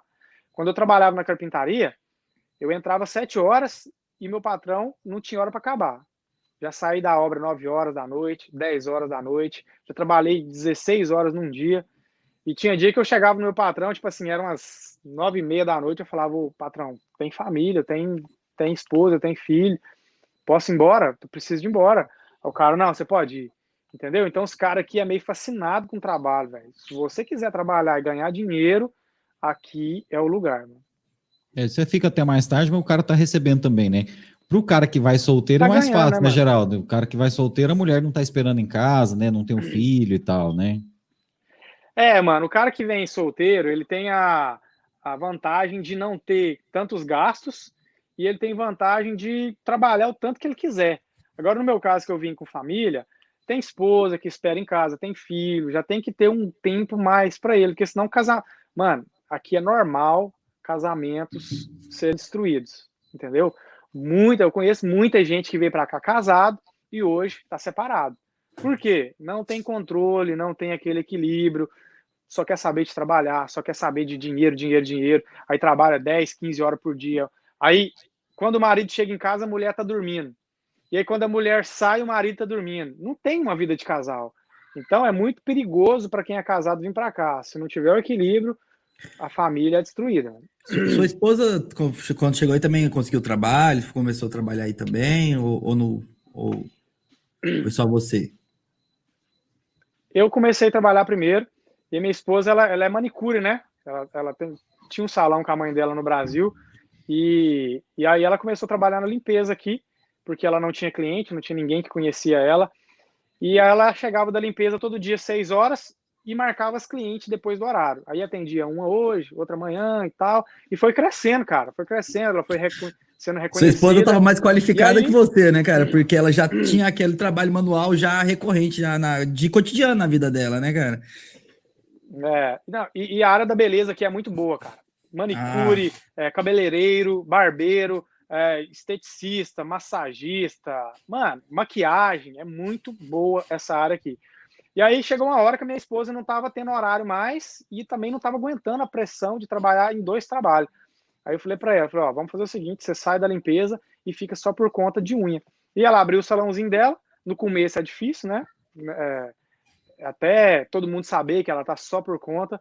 E hoje, mano, cara, hoje ela não tem horário mais, trabalha de, de terça a sábado, dia todo e ganha mais que eu. Olha só. Nossa, minha irmã ia estar tá rica aí, cara. Brasileira e americana, ela tem oh, todo o público daí, daí do, do, todos é, os brasileiros que moram aí. E tem hispano demais aqui também, ela atende hispano. Pessoas ah. que falam espanhol, que é de da América Central aqui, né? El Salvador, hum. Guatemala, é, México, enfim, algum esses países aqui. E, e tem demais aqui, mano. E aí, como é que tá o, como é que tá a audiência aí, mano? Quantas Olha, pessoas tá aí? Tá, tá, legal, tem, tem umas pessoas aqui, eu até ia te pedir pra gente fazer uma pausinha, que a gente empolgou no papo e não falou dos nossos patrocinadores. Nossa, verdade, né, cara? Primeira vez que a gente fez isso. A gente vai só falar rapidinho, é até legal que tá bastante pessoa acompanhando a gente aqui. É, eu acredito que deve ter algumas pessoas aí que são do seu público, né? Algumas pessoas aqui de Caldas Novas, muitas pessoas que te conhecem, viu, Geraldo? A gente já vai ler os comentários aqui dos seus amigos e tal. Mandar um abraço para todo mundo Beleza. que está acompanhando a gente. Você que não se inscreveu no nosso canal, pessoal, dá uma moralzinha para a gente, se inscreva aí, que assim você está apoiando o nosso trabalho. Não vai custar nada para você, para a gente se sentir aí incentivado a trazer mais conteúdos legais como esse, né, com o Geraldo e com outras pessoas. Esse trabalho que a gente faz, ele vai ao ar graças ao apoio do Empório B2B, né, uma cervejaria aqui de Caldas Novas que tem os melhores chopps e as melhores cervejas artesanais do Brasil e também do estrangeiro, né? São mais de 80 rótulos lá na loja e são oito torneiras de chopp, sempre com chopp premiado engatado lá. Então, se você quiser tomar chopp artesanal de qualidade aqui em Caldas Novas, é no Empório B2B que tem sempre chopps premiados lá para vocês e com um preço muito bacana, viu, pessoal? Lembrando que essa semana tá rolando uma promoção muito legal, das 16 às 20 horas. São três chopps Pilsen de 340 ml por 12 reais. Três chopps por 12 reais é muito mais barato aí do que você tomar Ambev, né? E você vai estar tá tomando um produto puro malte, de qualidade e que né, pessoal, vai sair num ambiente que é o Empório B2B, uma casa especializada né, no rock and roll, uma casa que tem um ambiente intimista, ideal para você ir com seus amigos, com a sua família, com a sua esposa, com sua namorada, com seu namorado. Agradecer o Empório B2B. Você que não é de Caldas Novas, vindo em Caldas Novas, conheça o Empório B2B. Temos mais patrocinadores também, né, Marcos? Falar também da Delivery Much, tá passando aqui na tela, para você que vou poder olhar ali agora em volta ali, Delivery Much, aplicativo de entrega, o maior aplicativo de entrega do interior brasileiro. Ali você pode contar com várias lojas, com todos os segmentos de refeição, lanche, refeição também, almoço, janta, aquela pizza, sanduíche, é, cachorro quente, todo tipo de comida você pode pedir no aplicativo da Delivery Much. Entra na sua loja de aplicativo, entra na App Store, entra na Play Store, baixa o aplicativo da Delivery Much. Ali você vai ter uma taxinha de entrega muito barata, uma embalagem bem condicionada para o seu alimento chegar quentinho na sua casa, chegar bem organizado, na comodidade do celular. Você que está assistindo não quer fazer uma janta hoje ou amanhã, não quer fazer um almoço, você pode pedir lá o almoço também. Tem várias opções. Então, entra no aplicativo da Delivery Much, tem desconto lá também. O desconto para quem. É isso aí, pessoal. Você que baixou a primeira vez o aplicativo não comprou nada, você vai ganhar 10 reais de desconto na sua primeira compra usando o cupom Bem-vindo CN, tudo junto, minúsculo. Tá? Use esse cupom lá que você vai ganhar 10 reais de desconto na sua primeira compra. E você que faz qualquer parada aí para vender, pessoal, qualquer comidinha gostosa aí, procura aí o Delivery Munch, que eles têm toda a assessoria completa para você com embalagem, com entregador, toda a assessoria para você fazer o seu produto vender cada vez mais. Mandar um abraço também para os nossos amigos do, do, Meninos do Marketing, Meninos do MKT. Procura no Instagram se você precisa bombar suas redes sociais, se você precisa que o seu negócio decole. Fale com os meninos do marketing, eles vão dar uma assessoria para você completa para você poder é, tá mais ativo com o seu público, tá mais presente com ele, ter mais engajamento meninos do MKT. Procura no Instagram, fala com o Danilo, fala com o Ezequiel, fala com o pessoal dos meninos do MKT, que eles vão te responder na hora, dia ou noite, porque o pessoal não dorme. O pessoal do marketing não dorme, viu, pessoal? É meio-dia, domingo, você está lá mandando mensagem, atualizando o post, mas para você que tem uma empresa, é legal ter uma empresa assim, né? Que os caras não dormem, estão sempre atendendo não, vocês. E aproveitando que a gente fez a parada aqui, Geraldão, o, o, seu canal aí, para quem não segue o canal do Geraldo, ah, é. aí, como é que o canal, o seu canal no YouTube, suas redes sociais, se você quiser passar aí pro pessoal que está assistindo? Bom, pessoal, meu canal é Viver na América, né? Só ir lá no YouTube, digitar Viver na América, que você vai encontrar lá. Tem vídeos lá é, mostrando a nossa experiência, né? Aqui nos Estados Unidos. E para quem sonha um dia morar aqui nesse lugar aqui, lá tem muitas e muitas dicas, tudo passo a passo desde tirar o visto, juntar dinheiro, chegando aqui, como trilhar os primeiros passos, enfim, completaço e algumas experiências minhas aqui. E no Instagram eu também estou como Geraldo Afonso underline usa, né? Lá eu também posto meu dia a dia, stories, lives, respondo perguntas. Então, se você tiver essa dúvida, cola com nós. Olha, tem, um, tem um, só umas, ah, pessoas que vamos, conhecem o Geraldo. Aqui. Rapidinho aqui, já para a gente desocupar ele, a gente passar para as outras perguntas. Pessoal, só um pouquinho de paciência, só é. agradecer o nosso público, viu? Pessoal que está acompanhando o Geraldo aí no podcast aqui, a gente tem que falar dos patrocinadores, viu, pessoal? É o pessoal que apoia a gente. E vamos dar só um alô para quem está acompanhando, tem muito amigo do Geraldo mandando alô para ele. O Guilherme Vieira está mandando salve, Geraldo, te acompanha bastante, há bastante tempo. O Evandro, a Ângela, o Carlos Antônio, o André Igor, a Kênia Godoy, Andressa Luci, né, o Paulo Vinícius, falando que o Geraldo é fera pra caramba, a Valnessi, é, o Alisson, tá falando, olha, eu pensei que, que o Geraldo ia falar aqui também sobre.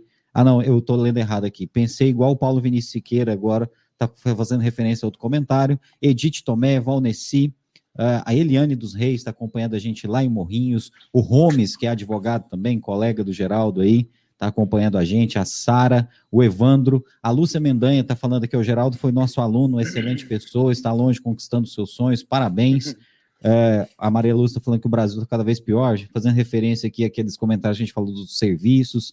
Né, agradecer o Valtinho, é. que está acompanhando a gente aí, Aeromax Modelismo. Fala, Walter! Né? O Valtinho, inclusive foi o Valtinho que fez essa ponte. O Valtinho é parceiro, cara. O Valtinho que, que, deu o contato do Geraldo para a gente, para a gente entrar em contato com o Geraldo. Então, obrigado, viu, Valtinho? Hoje eu já Top. mandei uma mensagem agradecendo Valtinho ele, é né? Agradecer muito. Aí. É, tem uma pergunta aqui da Alice, eu já vou fazer para você, Geraldo. É agradecer o Ellison Kelvin, né? O Ellison falando aqui que a gente não sabe entrevistar, que está cortando muito o Geraldo, mas nós temos que fazer as perguntas, amigo. É, é assim mesmo, viu? Se a gente não fizer as perguntas, ele vai falando só as outras coisas, e tem coisa que o pessoal está perguntando aqui. Mas nós estamos aprendendo, viu, irmão? É. Deixa os comentários aí que nós vamos aprender com você, viu, doutor do jornalismo. É, meia hora de almoço aqui, dizendo ele. Agradecer aqui todo mundo que está acompanhando a gente de Caldas Novas. Tamires Mesquita disse que viu lá no Stories do Geraldo, correu para cá. Luan Silas está falando que está acompanhando o Geraldo de Curitiba e disse que ano que vem está aí, viu, Geraldo? Oh. É, tá aqui perguntando aqui o pessoal também, é, a Karen Mello, Roberta Daiane, o Evandro, a Larissa, o Gomes, uh, a Lúcia Mendanha, já falei, o Alisson César, né, todas as pessoas aí. Né? E agradecer. Roberta Daiane também é a última que você, Roberta você não falou Daiane, comentou agora. E agradecer, inclusive, os haters, né, cara? Os haters tem sempre, né, Geraldo? Até a gente aqui que tá começando agora já tem hater, viu? Já tem uns caras aí que é desocupado demais, é não tem o que fazer, né, cara? Caçar um serviço aí, né, meu irmão? Vamos trabalhar, a gente tá aqui agarrado, uma hora dessa trabalhando, caçar um serviço, um lote para capinar, talvez aí nos Estados Unidos tem também. Uh, Geraldo, tem uma moça aqui perguntando aqui o seguinte, é, ela quer, pelo que eu entendi, ela quer passar só seis meses. Ela está falando aqui o seguinte: se é possível, Sim. ela falou aqui, é, Geraldo, eu quero ir passar seis meses. É possível eu trabalhar seis meses e vir embora para o Brasil novamente? Eu consigo tirar de volta a despesa que eu tive para ir? Pelo que eu entendi, ela quer dar uma passeada, conhecer, mas não está querendo morar. É, trabalhar, ganhar aquele dinheiro que ela gastou para a passagem, com a estadia e voltar talvez até no zero, mas tem uma experiência. É, né? aí ela está perguntando se isso compensa ou se é só fazer turismo mesmo, gastar dinheiro. É a Alice então, que tá cara, tá mandando. é o seguinte, é... Lace. Alice. Bom, Lace, Alice. É... Alice, Alice, É... em regra, para ficar seis meses aqui, você teria que vir com o visto de turista. E o visto de turista, ele não permite trabalhar de acordo com a lei. É a regra. Eu vou falar a regra. Visto de turista, você pode ficar seis meses, não pode trabalhar, só viajar, turistar. É, se você for embora para o Brasil antes de vencer os seis meses, você pode entrar nos Estados Unidos aqui quantas vezes você quiser. Só que o que, que acontece? Também eu tenho que falar o que, que eu vejo aqui as pessoas fazendo, né?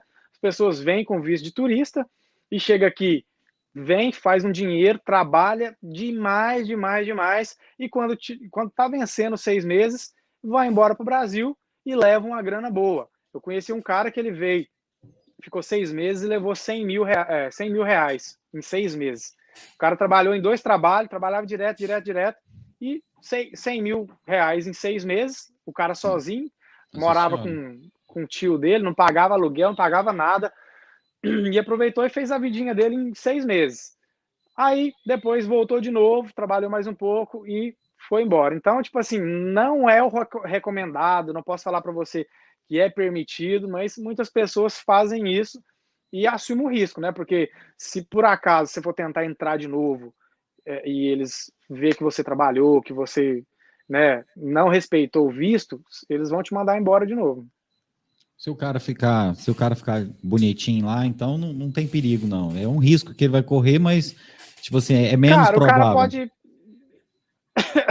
Na verdade, muita gente trabalha porque vem para ficar seis meses e não abre conta em banco, não compra nada no nome, não compra carro, e o dinheiro que pega é só o, o dinheiro mesmo em cash, então eles não vão saber, né, que o cara trabalhou. Agora, você abrir uma conta já, já pode te atrapalhar na imigração na hora de você conseguir o é, visto é, de novo. Abrir né? uma conta, se comprar um carro no nome, depois que, que for entrar de novo, que vai falar: peraí, você comprou um carro, você abriu uma conta no banco, o que, que você queria fazer? Você estava lá só para passear, ué, entendeu? Então tem isso.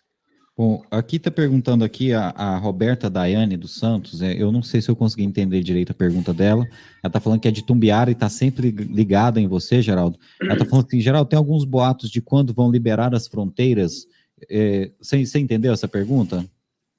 Sim, sim, é porque as fronteiras aqui para brasileiros com visto de turista tá, tá fechada, ninguém pode Por causa entrar, do Covid, né? Entendeu? É, por causa do corona. Cara, para ser sincero, na minha opinião, nós já estamos aí praticamente no meio do ano para frente. Eu acho que esse ano, mano, não vai liberar mais. Eu acho que não. Só o ano que vem, lá para janeiro, porque o Brasil, mano, essa crise do corona aí, você acha que o presidente vai ser doido de abrir a fronteira, questão de gente aí no Brasil infectado para entrar né? aqui de novo? Vai gerar, vai gerar uma outra onda. E uma coisa que eu fiquei sabendo, mano, que é que eu já dei, eu já dei Covid, mas minha família, né, no começo.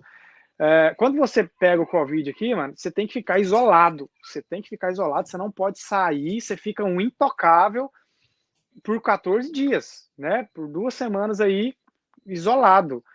Aí no Brasil, eu fiquei sabendo, uns conhecidos meu pegou o corona, uma família, umas famílias minhas também pegou.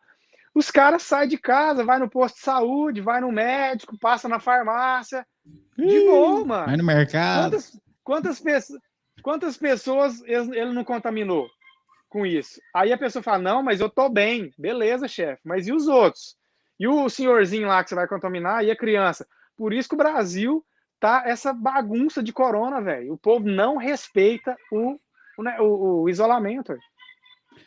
Aí, Geraldo, tem alguma punição? É, por exemplo, você tá com Covid e te pegaram aí passeando na praia, passeando no calçadão. Não, não, não tem multa, não. Tava tendo multa é, na, na época que era obrigatório o uso de máscara, e se pegasse você na rua sem máscara, te dava 200 dólares de multa. Só que, graças a Deus, mano, nossa, quase 100% da população dos Estados Unidos já foi vacinada, né, as duas doses. E aqui a vida já tá normal, graças a Deus. Eu não sei nem o que, que é. Esses dias eu fui. Porque quando você vai entrar no hospital, você tem que pôr máscara. Eu fui é, é, levar um negócio para um colega meu que trabalha no hospital, eles me obrigaram a usar máscara. Eu achei até estranho, mano. Falei, cara, que coisa estranha, que que é isso na cara? Então, porque já tem muito tempo que a nossa vida já está normal. Tudo aberto, tudo funcionando, tudo sem máscara. Então, realmente, a gente já está mais tranquilo, né? E os brasileiros aí vacinando normal. Quando surgiu a vacina aí, os estrangeiros chegavam no posto, vacinava tranquilamente. Eles não fazia distinção nenhuma, não. Em relação à vacina, brasileiro, hispano, americano, não tem nada a ver, mano. Todo mundo vacina normal. E na hora, por exemplo, o cara que, que foi legal, peguei um visto de turismo aqui, já tô há mais de dois anos e tal, eu consigo vacinar ou não?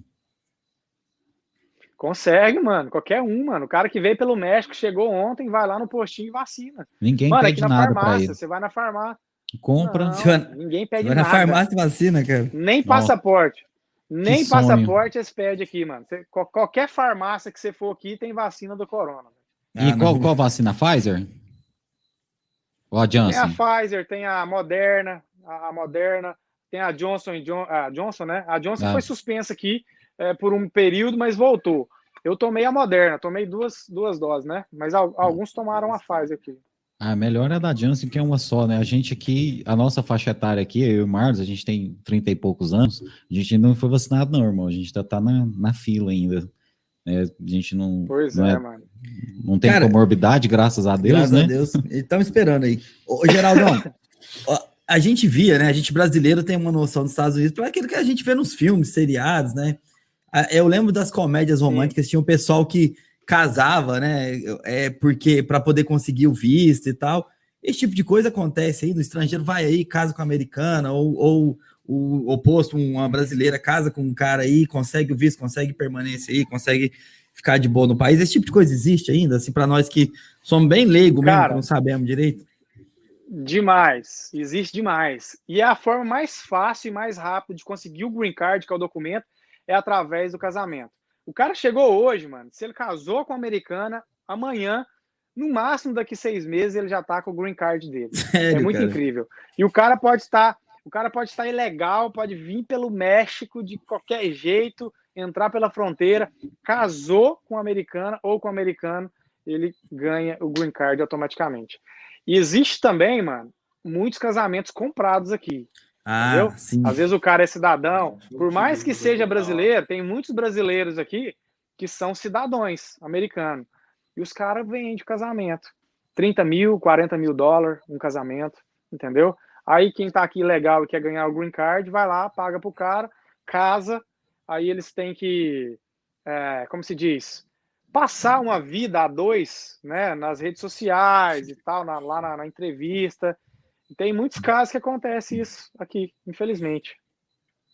Bom, Geraldo, tem uma pessoa perguntando aqui é, que é, se 30 anos é uma idade avançada já para ir para os Estados Unidos trabalhar. eu gravei um vídeo sobre isso, mano. Né? Eu tava até falando nos meus stories ontem. É, qual é a idade certa, né? A idade exata para ir para os Estados Unidos? Tem muita gente que me manda mensagem isso, desse jeito mesmo. Cara, eu tô com 30 anos, eu, minha vida já era. Será que os Estados Unidos é para mim? Cara, se você vê o tanto de gente de 50, 45 anos que chega aqui todos os dias para correr atrás é, da, do, do dinheiro, da vida, do objetivo, é demais, mano, né? Então eu acho, no meu ponto de vista, que a, a idade correta para vir é de 18 a 50 anos, mano, certo? 18 por quê? Porque é onde você já tirou seus documentos, você já tem que tirar uma carteira de habilitação aí do Brasil, que ela te ajuda muito aqui, ela vale aqui, entendeu? Para algumas coisas, para comprar um carro, para fazer um seguro.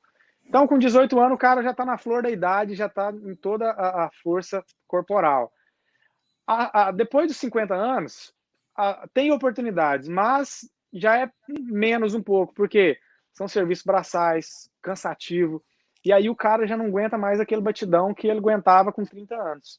Então hoje, com 30 anos, o cara tá na, na flor da idade, mano. Mas passou dos 50, já fica mais difícil, entendeu? Eu imagino.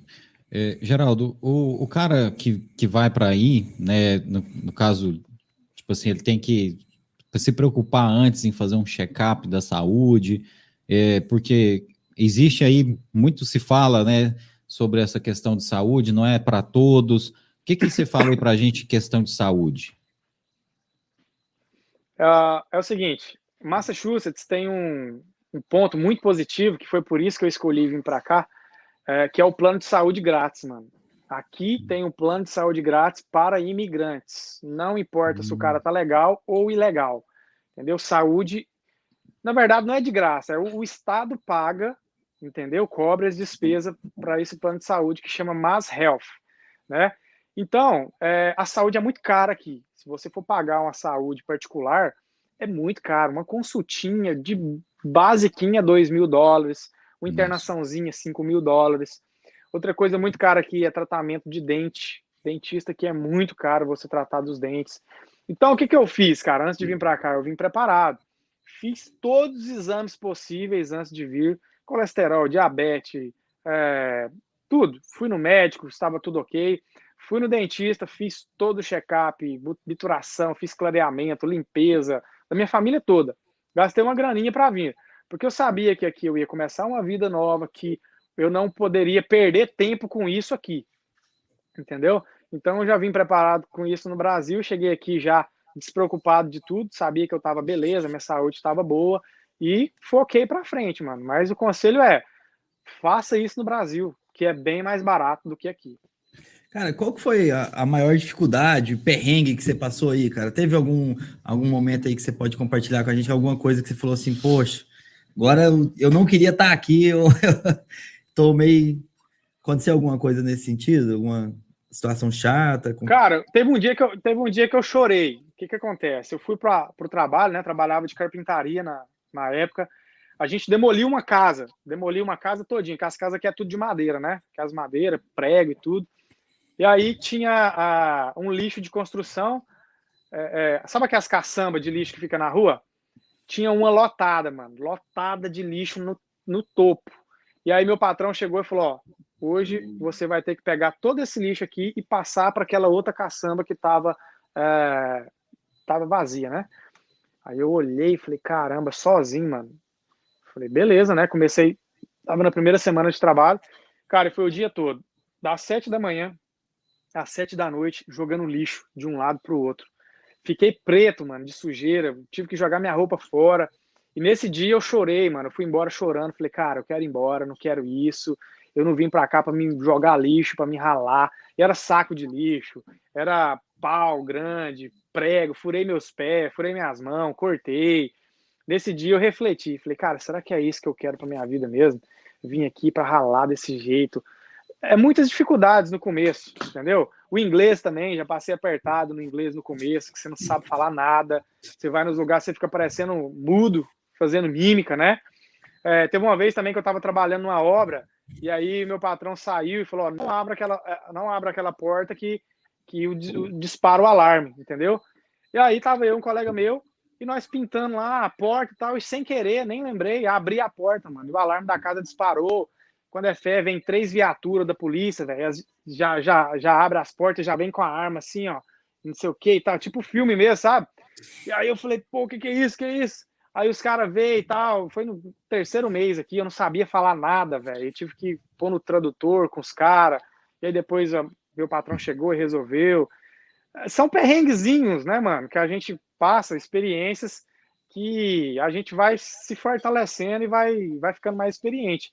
Mas, assim, perrengue de forte, sério, assim que eu creio, não, mano.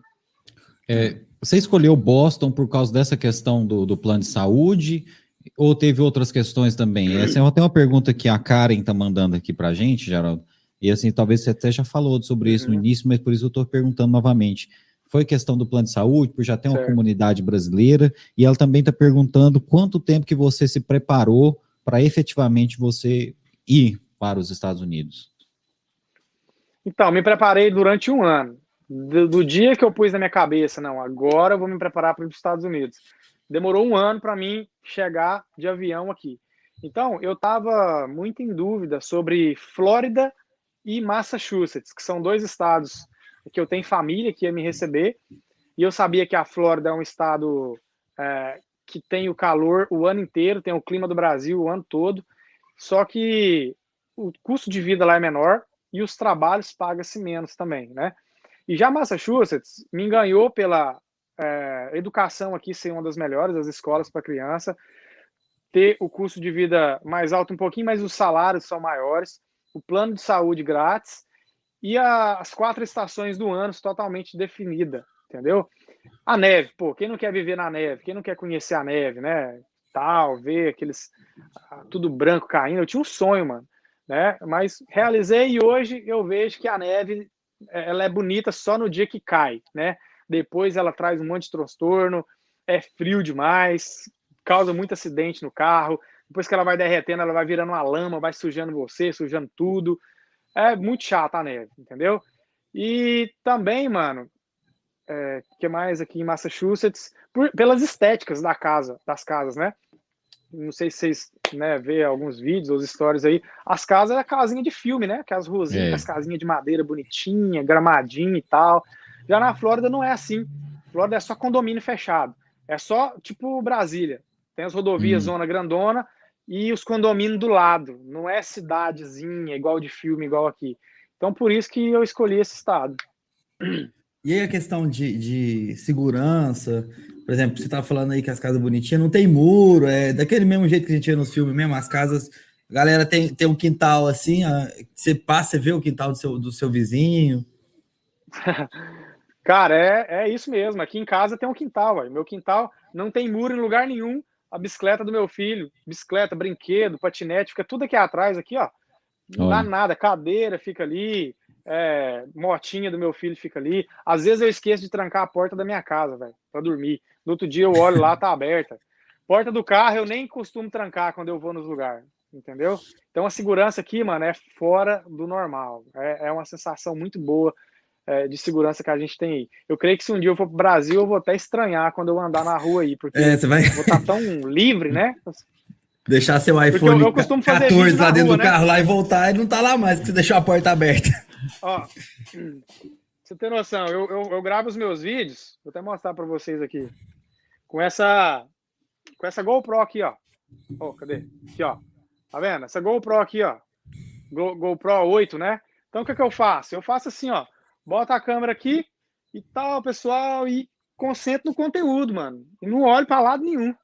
Então, tipo assim, é uma segurança que a gente tem aqui, que eu acho que se eu andar desse jeito no Brasil assim, eu acho que eu vou ficar sem a câmera, né? Ou cai num buraco no meio da rua, machuca. É. Não, e assim, né, cara, é, é, essa parada de, por exemplo, assalto que a gente vê comum aqui, esse tipo de crime, você escuta falar sobre isso aí? Quais são os crimes que passam no noticiário aí, Geraldo? Cara, assalto, roubo, é quase não tem. Mas assim, aqui tem os loucos, entendeu?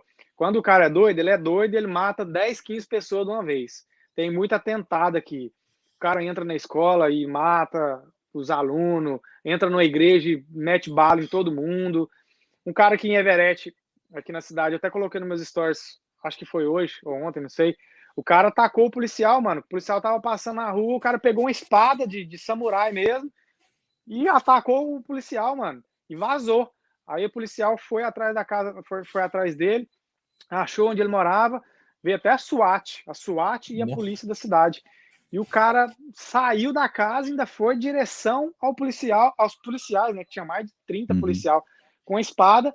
O que, que, que, eles fizeram? Meteram bala no cara, furaram o cara todinho e já era, mano. Então, tipo assim, igual fizeram com o Lázaro lá, mano. É, infelizmente, mano, o cara não tinha outra coisa a não ser a morte do cara para tranquilizar todo mundo. Porque eu garanto, né? se tivesse prendido o cara, muita gente não ia nem voltar para suas casas lá na, na, no Até entorno de Brasília. tinha fugido da cadeia três medo vezes. do já, cara. Né? Não, e assim, já pensou a gente então, ficar então, tipo sustentando assim, uma pessoa dessa na cadeia ainda, cara? ah, não. E um cara que você sabe que não vai ter conserto. E, e, e o advogado? Saidinha de Natal, saidinha de não sei o quê, com certeza o advogado ia conseguir uma saidinha pro cara, velho. O que, que você acha? O cara não. foi comprovado que ele não tinha mais é conserto. Em troca da divulgação, ele ia conseguir um advogado bem top, né, Geraldo? O cara ia já lá. Já tinha conseguido, já tinha advogado. O cara ia lá advogar já. ele só em troca da, do marketing que ele ia ganhar, né? Então ele ia pegar um criminalista da, mídia, aí, né? da, da, pesada, né? Geraldo, tem, tem muita gente aqui perguntando uhum. aqui a respeito de, de medo. Né? As pessoas querem ir, mas tem medo. A Brenda está perguntando aqui para a gente o seguinte: uhum. relatando aqui que ela e o marido dela fizeram o passaporte mas que o marido dela está com medo de ir e não dar certo, gastar muito dinheiro, não conseguir recuperar o dinheiro de volta, né? O que, que você tem a dizer a respeito disso? Você tem que vencer o medo, cara. O não você já tem, entendeu? É, foi no meu caso. Lógico que na minha caminhada, na minha preparação, eu tinha muito medo de não dar certo, medo de não conseguir, medo de voltar para trás com a mão na frente, outra atrás, entendeu? Mas se você tiver medo, cara, você não vai fazer nada na sua vida. Teve um cara que falou para mim, ó, pra você ver uma, uma reflexão. Eu comprei um carro uma vez, e aí eu lavei o carro bonitinho, coloquei na garagem, falei para um colega meu, falei, cara, vou deixar meu carrinho na garagem aqui de boa, porque vai que a gente sai e acontece um acidente, alguém bate. E falou, peraí, se você pensar desse jeito, você pode furar um buraco agora e entrar nele e morrer. Porque você não está preparado para viver, não. Você está com medo. Você já você está vivendo com medo. Depois disso eu pensei, falei, cara, eu preciso arriscar. A gente só tem uma vida, entendeu? Então, se você não arriscar, você não vai saber se vai dar certo. Aí. É verdade. É, e assim, né, no ponto de vista prático, se o cara for disposto a trabalhar, ele consegue recuperar o investimento que ele faz para ir? Olha, eu acho que a gente perdeu o Geraldo. É, pessoal, é, só, só é, esperar aqui que a gente vai tentar restabelecer a conexão com o Geraldo aqui. A gente perdeu o Geraldo, mas é normal. É, a gente está até caminhando para o finalzinho da nossa entrevista já. Mas agradecer a todos vocês que estão acompanhando a gente aí. Geraldo, Cheguei. tô te ouvindo já. Tô beleza. te ouvindo já. Deu uma caída Não, beleza. Aí, né? Não, coisa normal, né? Agradecer tá. o pessoal aí que, que tá com a gente. Eu ia perguntando, Geraldo, a respeito do ponto de vista prático mesmo da coisa. Digamos assim, o cara gastou 30 mil para ir. Ele consegue recuperar esse investimento se ele está disposto a trabalhar mesmo? Consegue, com certeza, mano. Porque quando o cara chega aqui, talvez não é aquilo que ele imaginava. Ah, o cara vem pensando que é o paraíso, certo? E aí chega aqui não é. É trabalho pesado, é, é sofrimento, é tristeza, é solidão. Aí muita gente fala: não, peraí, vou fazer meu pezinho de meia, vou fazer o que eu gastei e vou retornar para trás. Então, a experiência que você vai adquirir aqui, ninguém vai te tirar e você vai voltar para o Brasil uma outra pessoa, você vai voltar para o Brasil totalmente, é, cara, mais experiente. Hoje, eu vou dar valor em muitas coisas que antes eu não dava a mínima, certo?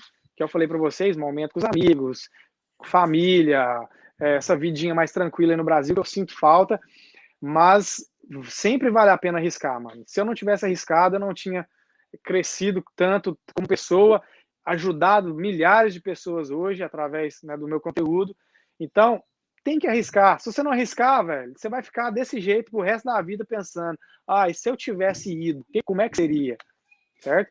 A única coisa pior, que se não der certo, é você vai voltar pro Brasil para essa mesma vida que você já sabe como é que é. Ô, Geraldo, eu queria falar de um assunto aí que eu, eu já ouvi falar por cima, hum. né? Até que no Brasil já está começando a, a, a fervecer também é, os aplicativos. Tem uns aplicativos de trabalho, né, cara? Que a pessoa. Alguém vai lá, anuncia um, um serviço que ela precisa, outra pessoa vai lá e, e anuncia um, um serviço que ela pode prestar, e as pessoas acabam. Tipo aplicativo de, de Uber que a pessoa oferece um, a direção, né? Ah, eu, eu tenho um carro, tenho como te levar em tal lugar, e a pessoa vai lá, pesquisa, procura um motorista e consegue chegar até, esse lugar, mas assim, parece que agora tem esses aplicativos de trabalho também, né? Aí no, nos Estados Unidos já, já tá mais consolidado aqui no Brasil. Você, Tem, você conhece um pouco aí? Conheço já, já usei vários aplicativos. Na época que eu estava na pintura, eu comecei a abrir uma companhia para mim. Então eu coloquei minha empresa lá, meus trabalhos, e várias pessoas me, é, é, me chamavam, né? Quantos que, que você cobra para pintar um quarto? Aí eu olhava lá o quarto, falava tanto. Mas só que várias pessoas, ela, esse cliente perguntava para cinco pintor, entendeu? Aí quem dava o preço mais barato pegava o trabalho.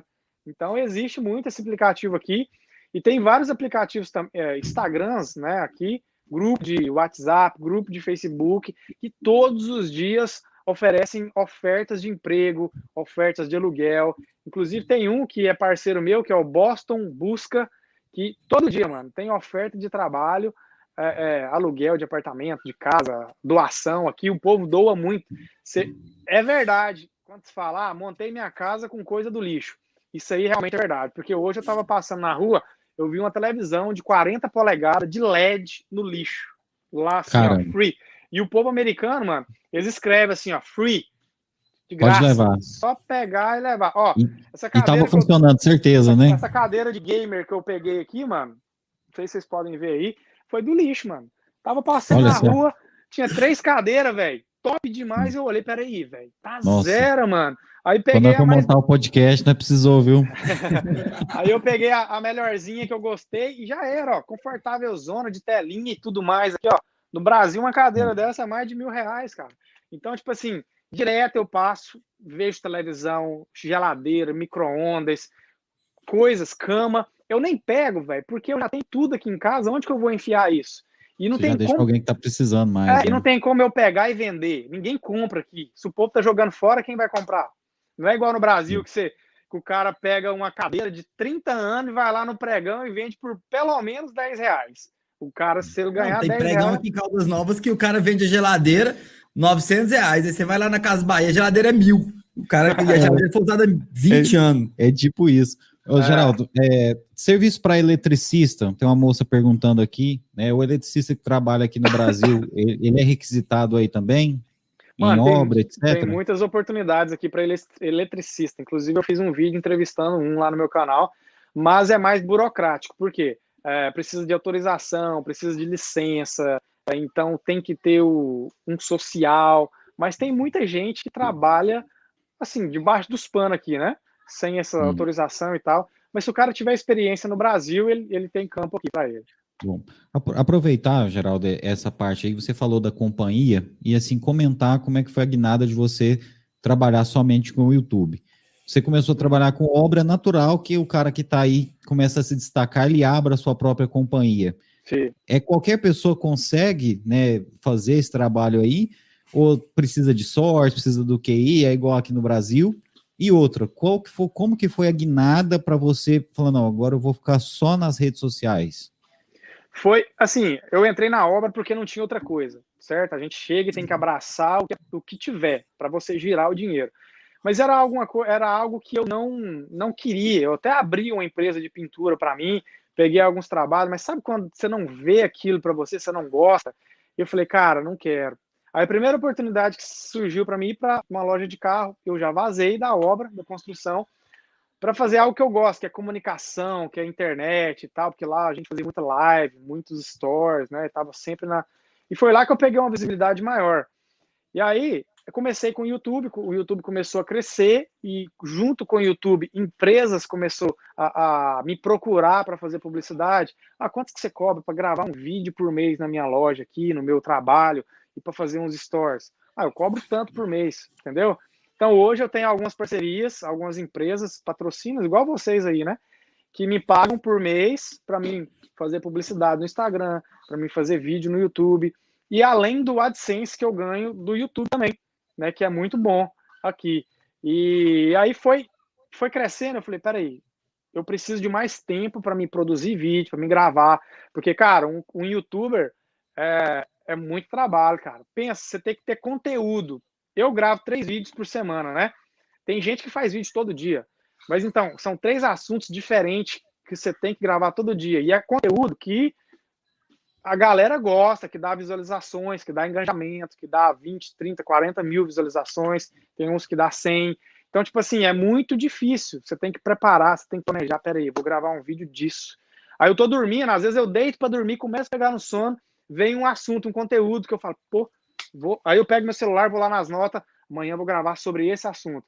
Então, tipo assim, você tá o tempo inteiro pensando. E aí foi crescendo, mano. Aí eu falei, velho, eu preciso de mais tempo. Então eu peguei e saí da loja, que já estava dando para mim sustentar é, só com o YouTube e com as publicidades e com o trabalho da minha esposa também, né?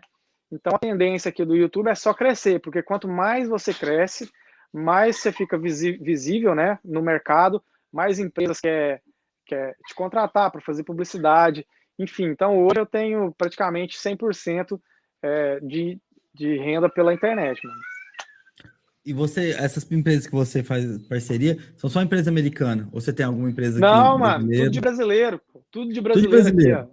Eu tenho um escritório de advocacia é, gigante aqui, que tem 30, 30 advogados, que atende 95% só de brasileiro, mas eles são americanos, é, é, brasileiros que se tornaram cidadãos americanos. Tem um escritório de advocacia, tem a loja de carro que eu trabalhava, que hoje é a minha parceira, só brasileiro, que vende carro 90% para brasileiro e 10% para hispano, entendeu? E 1% de, de americano. Tem um supermercado aqui brasileiro, tem uma escola de inglês brasileiro, tudo brasileiro, eu não tenho parceria com americano. Entendeu? Por isso que a comunidade brasileira é muito grande aqui. Cara, se vocês andar na rua aqui, vocês não vão acreditar, velho. Cê, cara, a mesma coisa que tá no centro de Caldas Novas. Você tá andando aqui e você ouve um cochicho aqui atrás. Você viu lá, menina, fulana, não sei o quê. É português puro, velho. Português puro, velho. Ah, cara, muito legal isso. Cara, é, tem muita gente mandando, mandando alô aqui. É, tem uma pessoa com dúvida aqui sobre carteira de habilitação é interessante que a pessoa tire a habilitação para veículo aqui no Brasil, né, Geraldo? E a pessoa que tira a habilitação aqui no Brasil vai habilitada, ela consegue emprego para dirigir aí? Como é que funciona? Não, a carteira do Brasil, ela vale aqui em regra por um ano, certo? Depois ela não vale mais. Você tem que tirar a carteira em algum estado aqui. Massachusetts não pode tirar ainda, mas tem um projeto de, de lei rodando aí para que seja aprovado para os imigrantes. Mas você pode tirar nos outros estados aqui. né? Mas a carteira do Brasil em si, ela não. Tirando não... no outro estado, ela vale aí em, Boston, onde você está. Também não, mano. A carteira não. de motorista ela só vale para o estado onde você mora. Ah, Olha. e se te pegar aqui com a carteira de Nova York dirigindo em Boston? Beleza, tem policial que vai falar, você precisa de uma carteira daqui, tem policial que vai rasgar a carteira e vai falar, isso aqui não vale nada, e tem policial que vai relevar, vai falar, ó, beleza, entendeu? Cara, e como que funciona na prática, por exemplo? Eu, digamos assim, moro em outro estado e só vou em Boston às vezes para fazer uma viagem. É, eu, nesse caso, eu não preciso ter outra carteira, não. É igual nós aqui, advogado, eu posso pegar pelo menos cinco processos no outro estado ali. Assim, se o seu carro for registrado com a placa, um exemplo, de Nova York, a sua carteira for de Nova York e você ser parado aqui em Boston, Beleza. Você só tá de passagem, né? O guardinha vai ver sua carteira em Nova York, vai olhar sua placa Nova York. Beleza. Mas o que muita gente faz, registra o carro aqui em Massachusetts, porque mora aqui, e apresenta uma carteira de outro estado. Como é que você vai falar? A polícia vai falar, meu irmão, explique isso aí para mim, o que está acontecendo? Aí, né, aí que, que complica. Mas, assim, muita gente, cara, você não tem noção de tanto de gente que dirige aqui sem carteira nenhuma, de nenhum Peita, estado. na tora. Na tora, mano. Eu conheço gente que mora há 15 anos aqui não tem uma carteira, mano. De nada, nem do Brasil. Entendeu? Não, e dirige direitinho, Andando é, direitinho, né? O negócio é você fazer revisão já... no carro, ver se não tem seta queimada, se não é. tem. Os caras não te parar, né? E já foi parado pela polícia várias vezes, mano. O que, que a polícia faz? Nada. Dá uma cortezinha, é, uma audiência, uma audiência, aí o juiz vai lá, arbitra 200 dólares para você, dá uma multinha. Aqui o cara, eles não prendem hum. você, não. Entendeu? Se você ah, dirige sem carteira. Isso é bom, né, cara? Geral, tem muita gente aqui acompanhando a gente que, que é seu fã, né? Leia aqui rapidinho, a Caroline Miranda tá falando que graças a você, a sua humildade em ajudar, ela fortaleceu a ideia para ir com a família dela para os Estados Unidos. Esperem que em breve ela possa conhecer você e sua família. O Luan Silas está falando aqui, ó, parabéns, Geraldo, você foi o primeiro youtuber que acompanhei em requisito de viver nos Estados Unidos. Seu canal tem muito conteúdo e tudo que precisamos saber antes de ir para os Estados Unidos.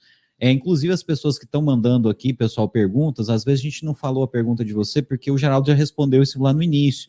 Então, no finalzinho, assista né, esse vídeo desde o início, vá no canal do Geraldo também, que a gente já vai passar aqui novamente que lá todos os vídeos dele são autoexplicativos, né? Tem a thumb lá falando sobre cada, cada tema que ele vai abordar. E, Geraldo, já ir te agradecendo mesmo, viu, cara? O tempo que você ficou aí à disposição da gente, tirando as dúvidas do nosso público. Obrigado mesmo, de coração, meu irmão. Top demais. Cara, sabe que, o que é o mais legal? Eu fico muito feliz em ajudar pessoas, é, encontrar essas pessoas que me acompanham aí desde o Brasil aqui. Eu tenho encontrado várias pessoas, manos, aqui é, que me encontra na rua, fala, Geraldo. Aí eu fico meio perdido, porque eu não conheço, né? Falei, beleza? Aí o cara, pô, velho, eu assisti seus vídeos lá, agora eu consegui chegar aqui e tal, você me motivou demais, pode tirar uma foto com você? Então isso é muito bacana. E eu tenho encontrado, cara, acho que umas mais de 20 pessoas que me param na rua, me encontram e, tipo, a gente vê que a nossa voz chega em lugares que você nem imagina, velho. Tem gente assistindo nós lá no no fim do mundo, lá no, na cidadezinha mais humilde, né, na casinha mais humilde, com esse sonho. Então, esse trabalho que eu faço, que vocês fazem, que é trazer informação para a galera, é muito importante. Então, eu fico muito feliz em ver os resultados. E só falando também, mano, eu lancei um curso agora, é, tem uns dois meses, né? Chamado Manual Viver na América, que é um, um, um curso que eu fiz justamente para isso, para a pessoa se preparar desde o começo, é o passo a passo para chegar nos Estados Unidos onde eu falo sobre todos os aspectos de como tirar o visto, qual tipo de visto é melhor, é, como se comportar no dia da, da entrevista, quanto de dinheiro levar, é, como comprar passagem, como passar pela imigração, chegando aqui, como alugar um apartamento, como comprar um carro, como arrumar um trabalho, é, como abrir uma empresa, como fazer um plano de telefone, como colocar filho na escola, enfim. São mais de 40 videoaulas, mais de 8 horas de conteúdo que está disponível e eu tenho, graças a Deus, ajudado muitas pessoas através desse curso. Né? Se você quiser ter acesso a esse curso, é, todos os vídeos meus do canal, na descrição tem o link dele, e lá na bio do meu Instagram também tem é, a link, o link para você ir. E é um curso online que eu estou falando, videoaula, você pode adquirir através da Hotmart, e você tem acesso a ele vitalício mesmo. Ficou bem legal. Nossa, inclusive parabéns por essa iniciativa, viu, Geraldo? O pessoal que ficou em dúvida aí, viu, pessoal? Muitas dessas perguntas o Geraldo ele já respondeu no início da entrevista. Então acompanha ele, acompanha essa nossa entrevista também. Você que está aí assistindo a nossa, o nosso papo e não se inscreveu no canal ainda, se inscreva no nosso canal, assim você nos ajuda a chegar mais longe, a crescer, né? E não custa nada, né, pessoal? Ajuda a gente aí, por favor, se inscreva aí, dá essa força pra gente. E Geraldo, parabéns, cara, por essa iniciativa, viu? Né, esse curso aí muito interessante. Né, inclusive, nós aqui já está querendo montar uma excursão já para ir para os Estados Unidos. né, e quem, está, quem sabe, né, esse trabalho seu aí também não vira um podcast, né, cara? É um negócio que está crescendo muito. E, tá, inclusive, tá, a, gente, a, gente, vai te mandar o link né, do, dessa entrevista no Spotify, se você quiser mandar para o pessoal aí que trabalha na obra, te ouvir aí enquanto estiver ralando, o pessoal e os amigos. E, cara, Beleza. parabéns mesmo por essa iniciativa. E você vindo no Brasil, você vai vir aqui tomar uma cerveja com a gente. Com certeza, eu quero fazer uma entrevista pessoalmente aí para vocês, hein? Não, vai ser um prazer, cara. Mas, mas bom demais, cara. Obrigadão aí por, por compartilhar esses, essas experiências aí, né? Eu creio que quem assistiu, quem vai assistir, vai ganhar muito com essa, com essa experiência, com essa história. É, parabéns pela iniciativa de vocês aí. Eu sei que essa carreira, né, essa jornada, esse projeto aí não é fácil, mas quanto mais você tiver persistência e acreditar, mano, o resultado vem. Você vai cansar, é, é, você vai, você vence pelo cansaço, entendeu? Quanto mais você posta vídeo, quanto mais você acredita, mais pessoas é, vocês alcançam. E daqui uns dias vocês vão estar com mil, cinco mil, dez mil e vão crescer aí. E Caldas Nova, né, cara? Não pode falar. Quando fala Caldas Nova, meu coração chega a dar uma, uma mexida a mais, porque realmente é uma cidade que eu aprendi a amar. Um abraço aí para todo mundo de Caldas Novas, né? Para os moradores aí, para a galera. E foi massa demais nosso bate-papo. Geraldo, oh, perdão, Marlos, interrompi o Geraldo aqui, o Marlos, mas dizer que você é uma inspiração para a gente, viu, cara? É, a comunidade aqui do direito, todo mundo reagiu de maneira muito positiva quando a gente falou que a entrevista ia ser com você. Você é um cara muito amado aqui em Caldas Novas, viu? O pessoal tem muita saudade de você, lembra de você com muito carinho.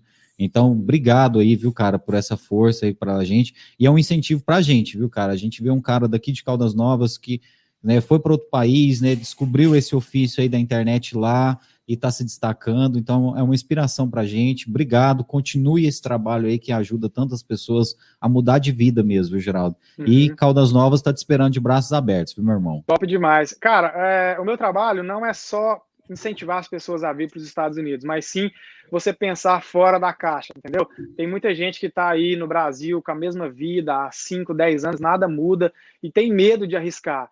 Então, eu sou uma prova viva de que eu estava lá no topo né, da carreira e explodi tudo. Falei, mano, quero começar de novo. E é possível, cara. É possível você começar do zero e ter sucesso e conseguir as coisas. Então, você que quer fazer uma faculdade, que quer casar, que quer comprar uma casa, que quer mudar de trabalho, quer abrir uma empresa, quer iniciar um projeto. Muita gente tem o sonho de abrir um canal no YouTube, mas tem vergonha do não sei o que, que os outros vão falar de mim, eu tenho medo de crítica. Cara, mete a cara, vai fundo, acredita no seu projeto, que quando você estiver lá em cima, todo mundo vai aplaudir. Hoje, mano, se você vê o tanto de gente que me criticou, me criticou no começo, que gente próxima, gente de família, amigos que se diziam amigo, me criticou, está passando vergonha, não sei o que, e ria e tal. Porque no começo a gente fica se humilhando, né? Ô, se inscreva lá, deixa um like, assiste, compartilha. Então, mano. igual eu, igual eu chega, aqui. Chega um nível que você não precisa fazer mais nada, velho. O YouTube e a galera trabalha para você, e isso é muito bom. E hoje, o cara que quer pegar carona no meu sucesso, eu já falo, peraí, irmão, não é assim não, mano. Eu sofri muito, eu ralei muito para chegar onde eu tô. Aí você quer chegar hoje e já quer sentar no meu ombro e, e brilhar comigo? Não, não, não, vai começar lá do começo. Então a gente tem que aprender a dar valor nisso, a não ouvir críticas e a seguir naquilo que você acha que é certo. E daqui uns dias, essas pessoas que criticam vai tudo falar, pô, cara, olha lá, o cara deu certo, hein? Realmente. O cara deu sorte, hein? O cara teve é... sorte. Então, mano, continua no projeto que eu sempre falo, se não der errado, é sabedoria e experiência que você adquiriu. Quer dizer, se der errado, né? Se der errado. Ó, oh, Geraldão, brigadão pela, pela entrevista, obrigado pelo papo, obrigado a todo mundo que está assistindo a gente, o público do Geraldo, o nosso público de Caldas Novas, as pessoas que conhecem ele aqui de Caldas Novas, ou até mesmo de Firminópolis, né? Ô, oh, Firminópolis! um grande abraço para você e para sua família aí, tudo de bom para vocês, e o que Deus continue abençoando vocês aí, e Valeu demais, cara. Foi um papo maravilhoso. Acho que tirou dúvida de muita gente. Foi massa, e cara. Para você que ainda ouviu o papo, ficou com dúvida, vai lá na, no canal do Geraldo, segue ele lá, se inscreve no canal dele, ativa as notificações. Compra o curso. Você que está querendo tirar a dúvida, está querendo saber, compra o curso dele. Gente, obrigado por estar tá acompanhando a gente essas duas horinhas de papo aí. Foi maravilhoso. Geraldo, muito obrigado mesmo. Você é um cara muito Show. gente fina. Foi um prazer Valeu, te conhecer, cara. Deus te abençoe, meu irmão. Vocês encerram Você merece. Aí. A gente encerra, a gente aqui. encerra aqui. Deus te abençoe, meu irmão. Você, sua família, Falou, muita saúde, felicidade. Corta para nós.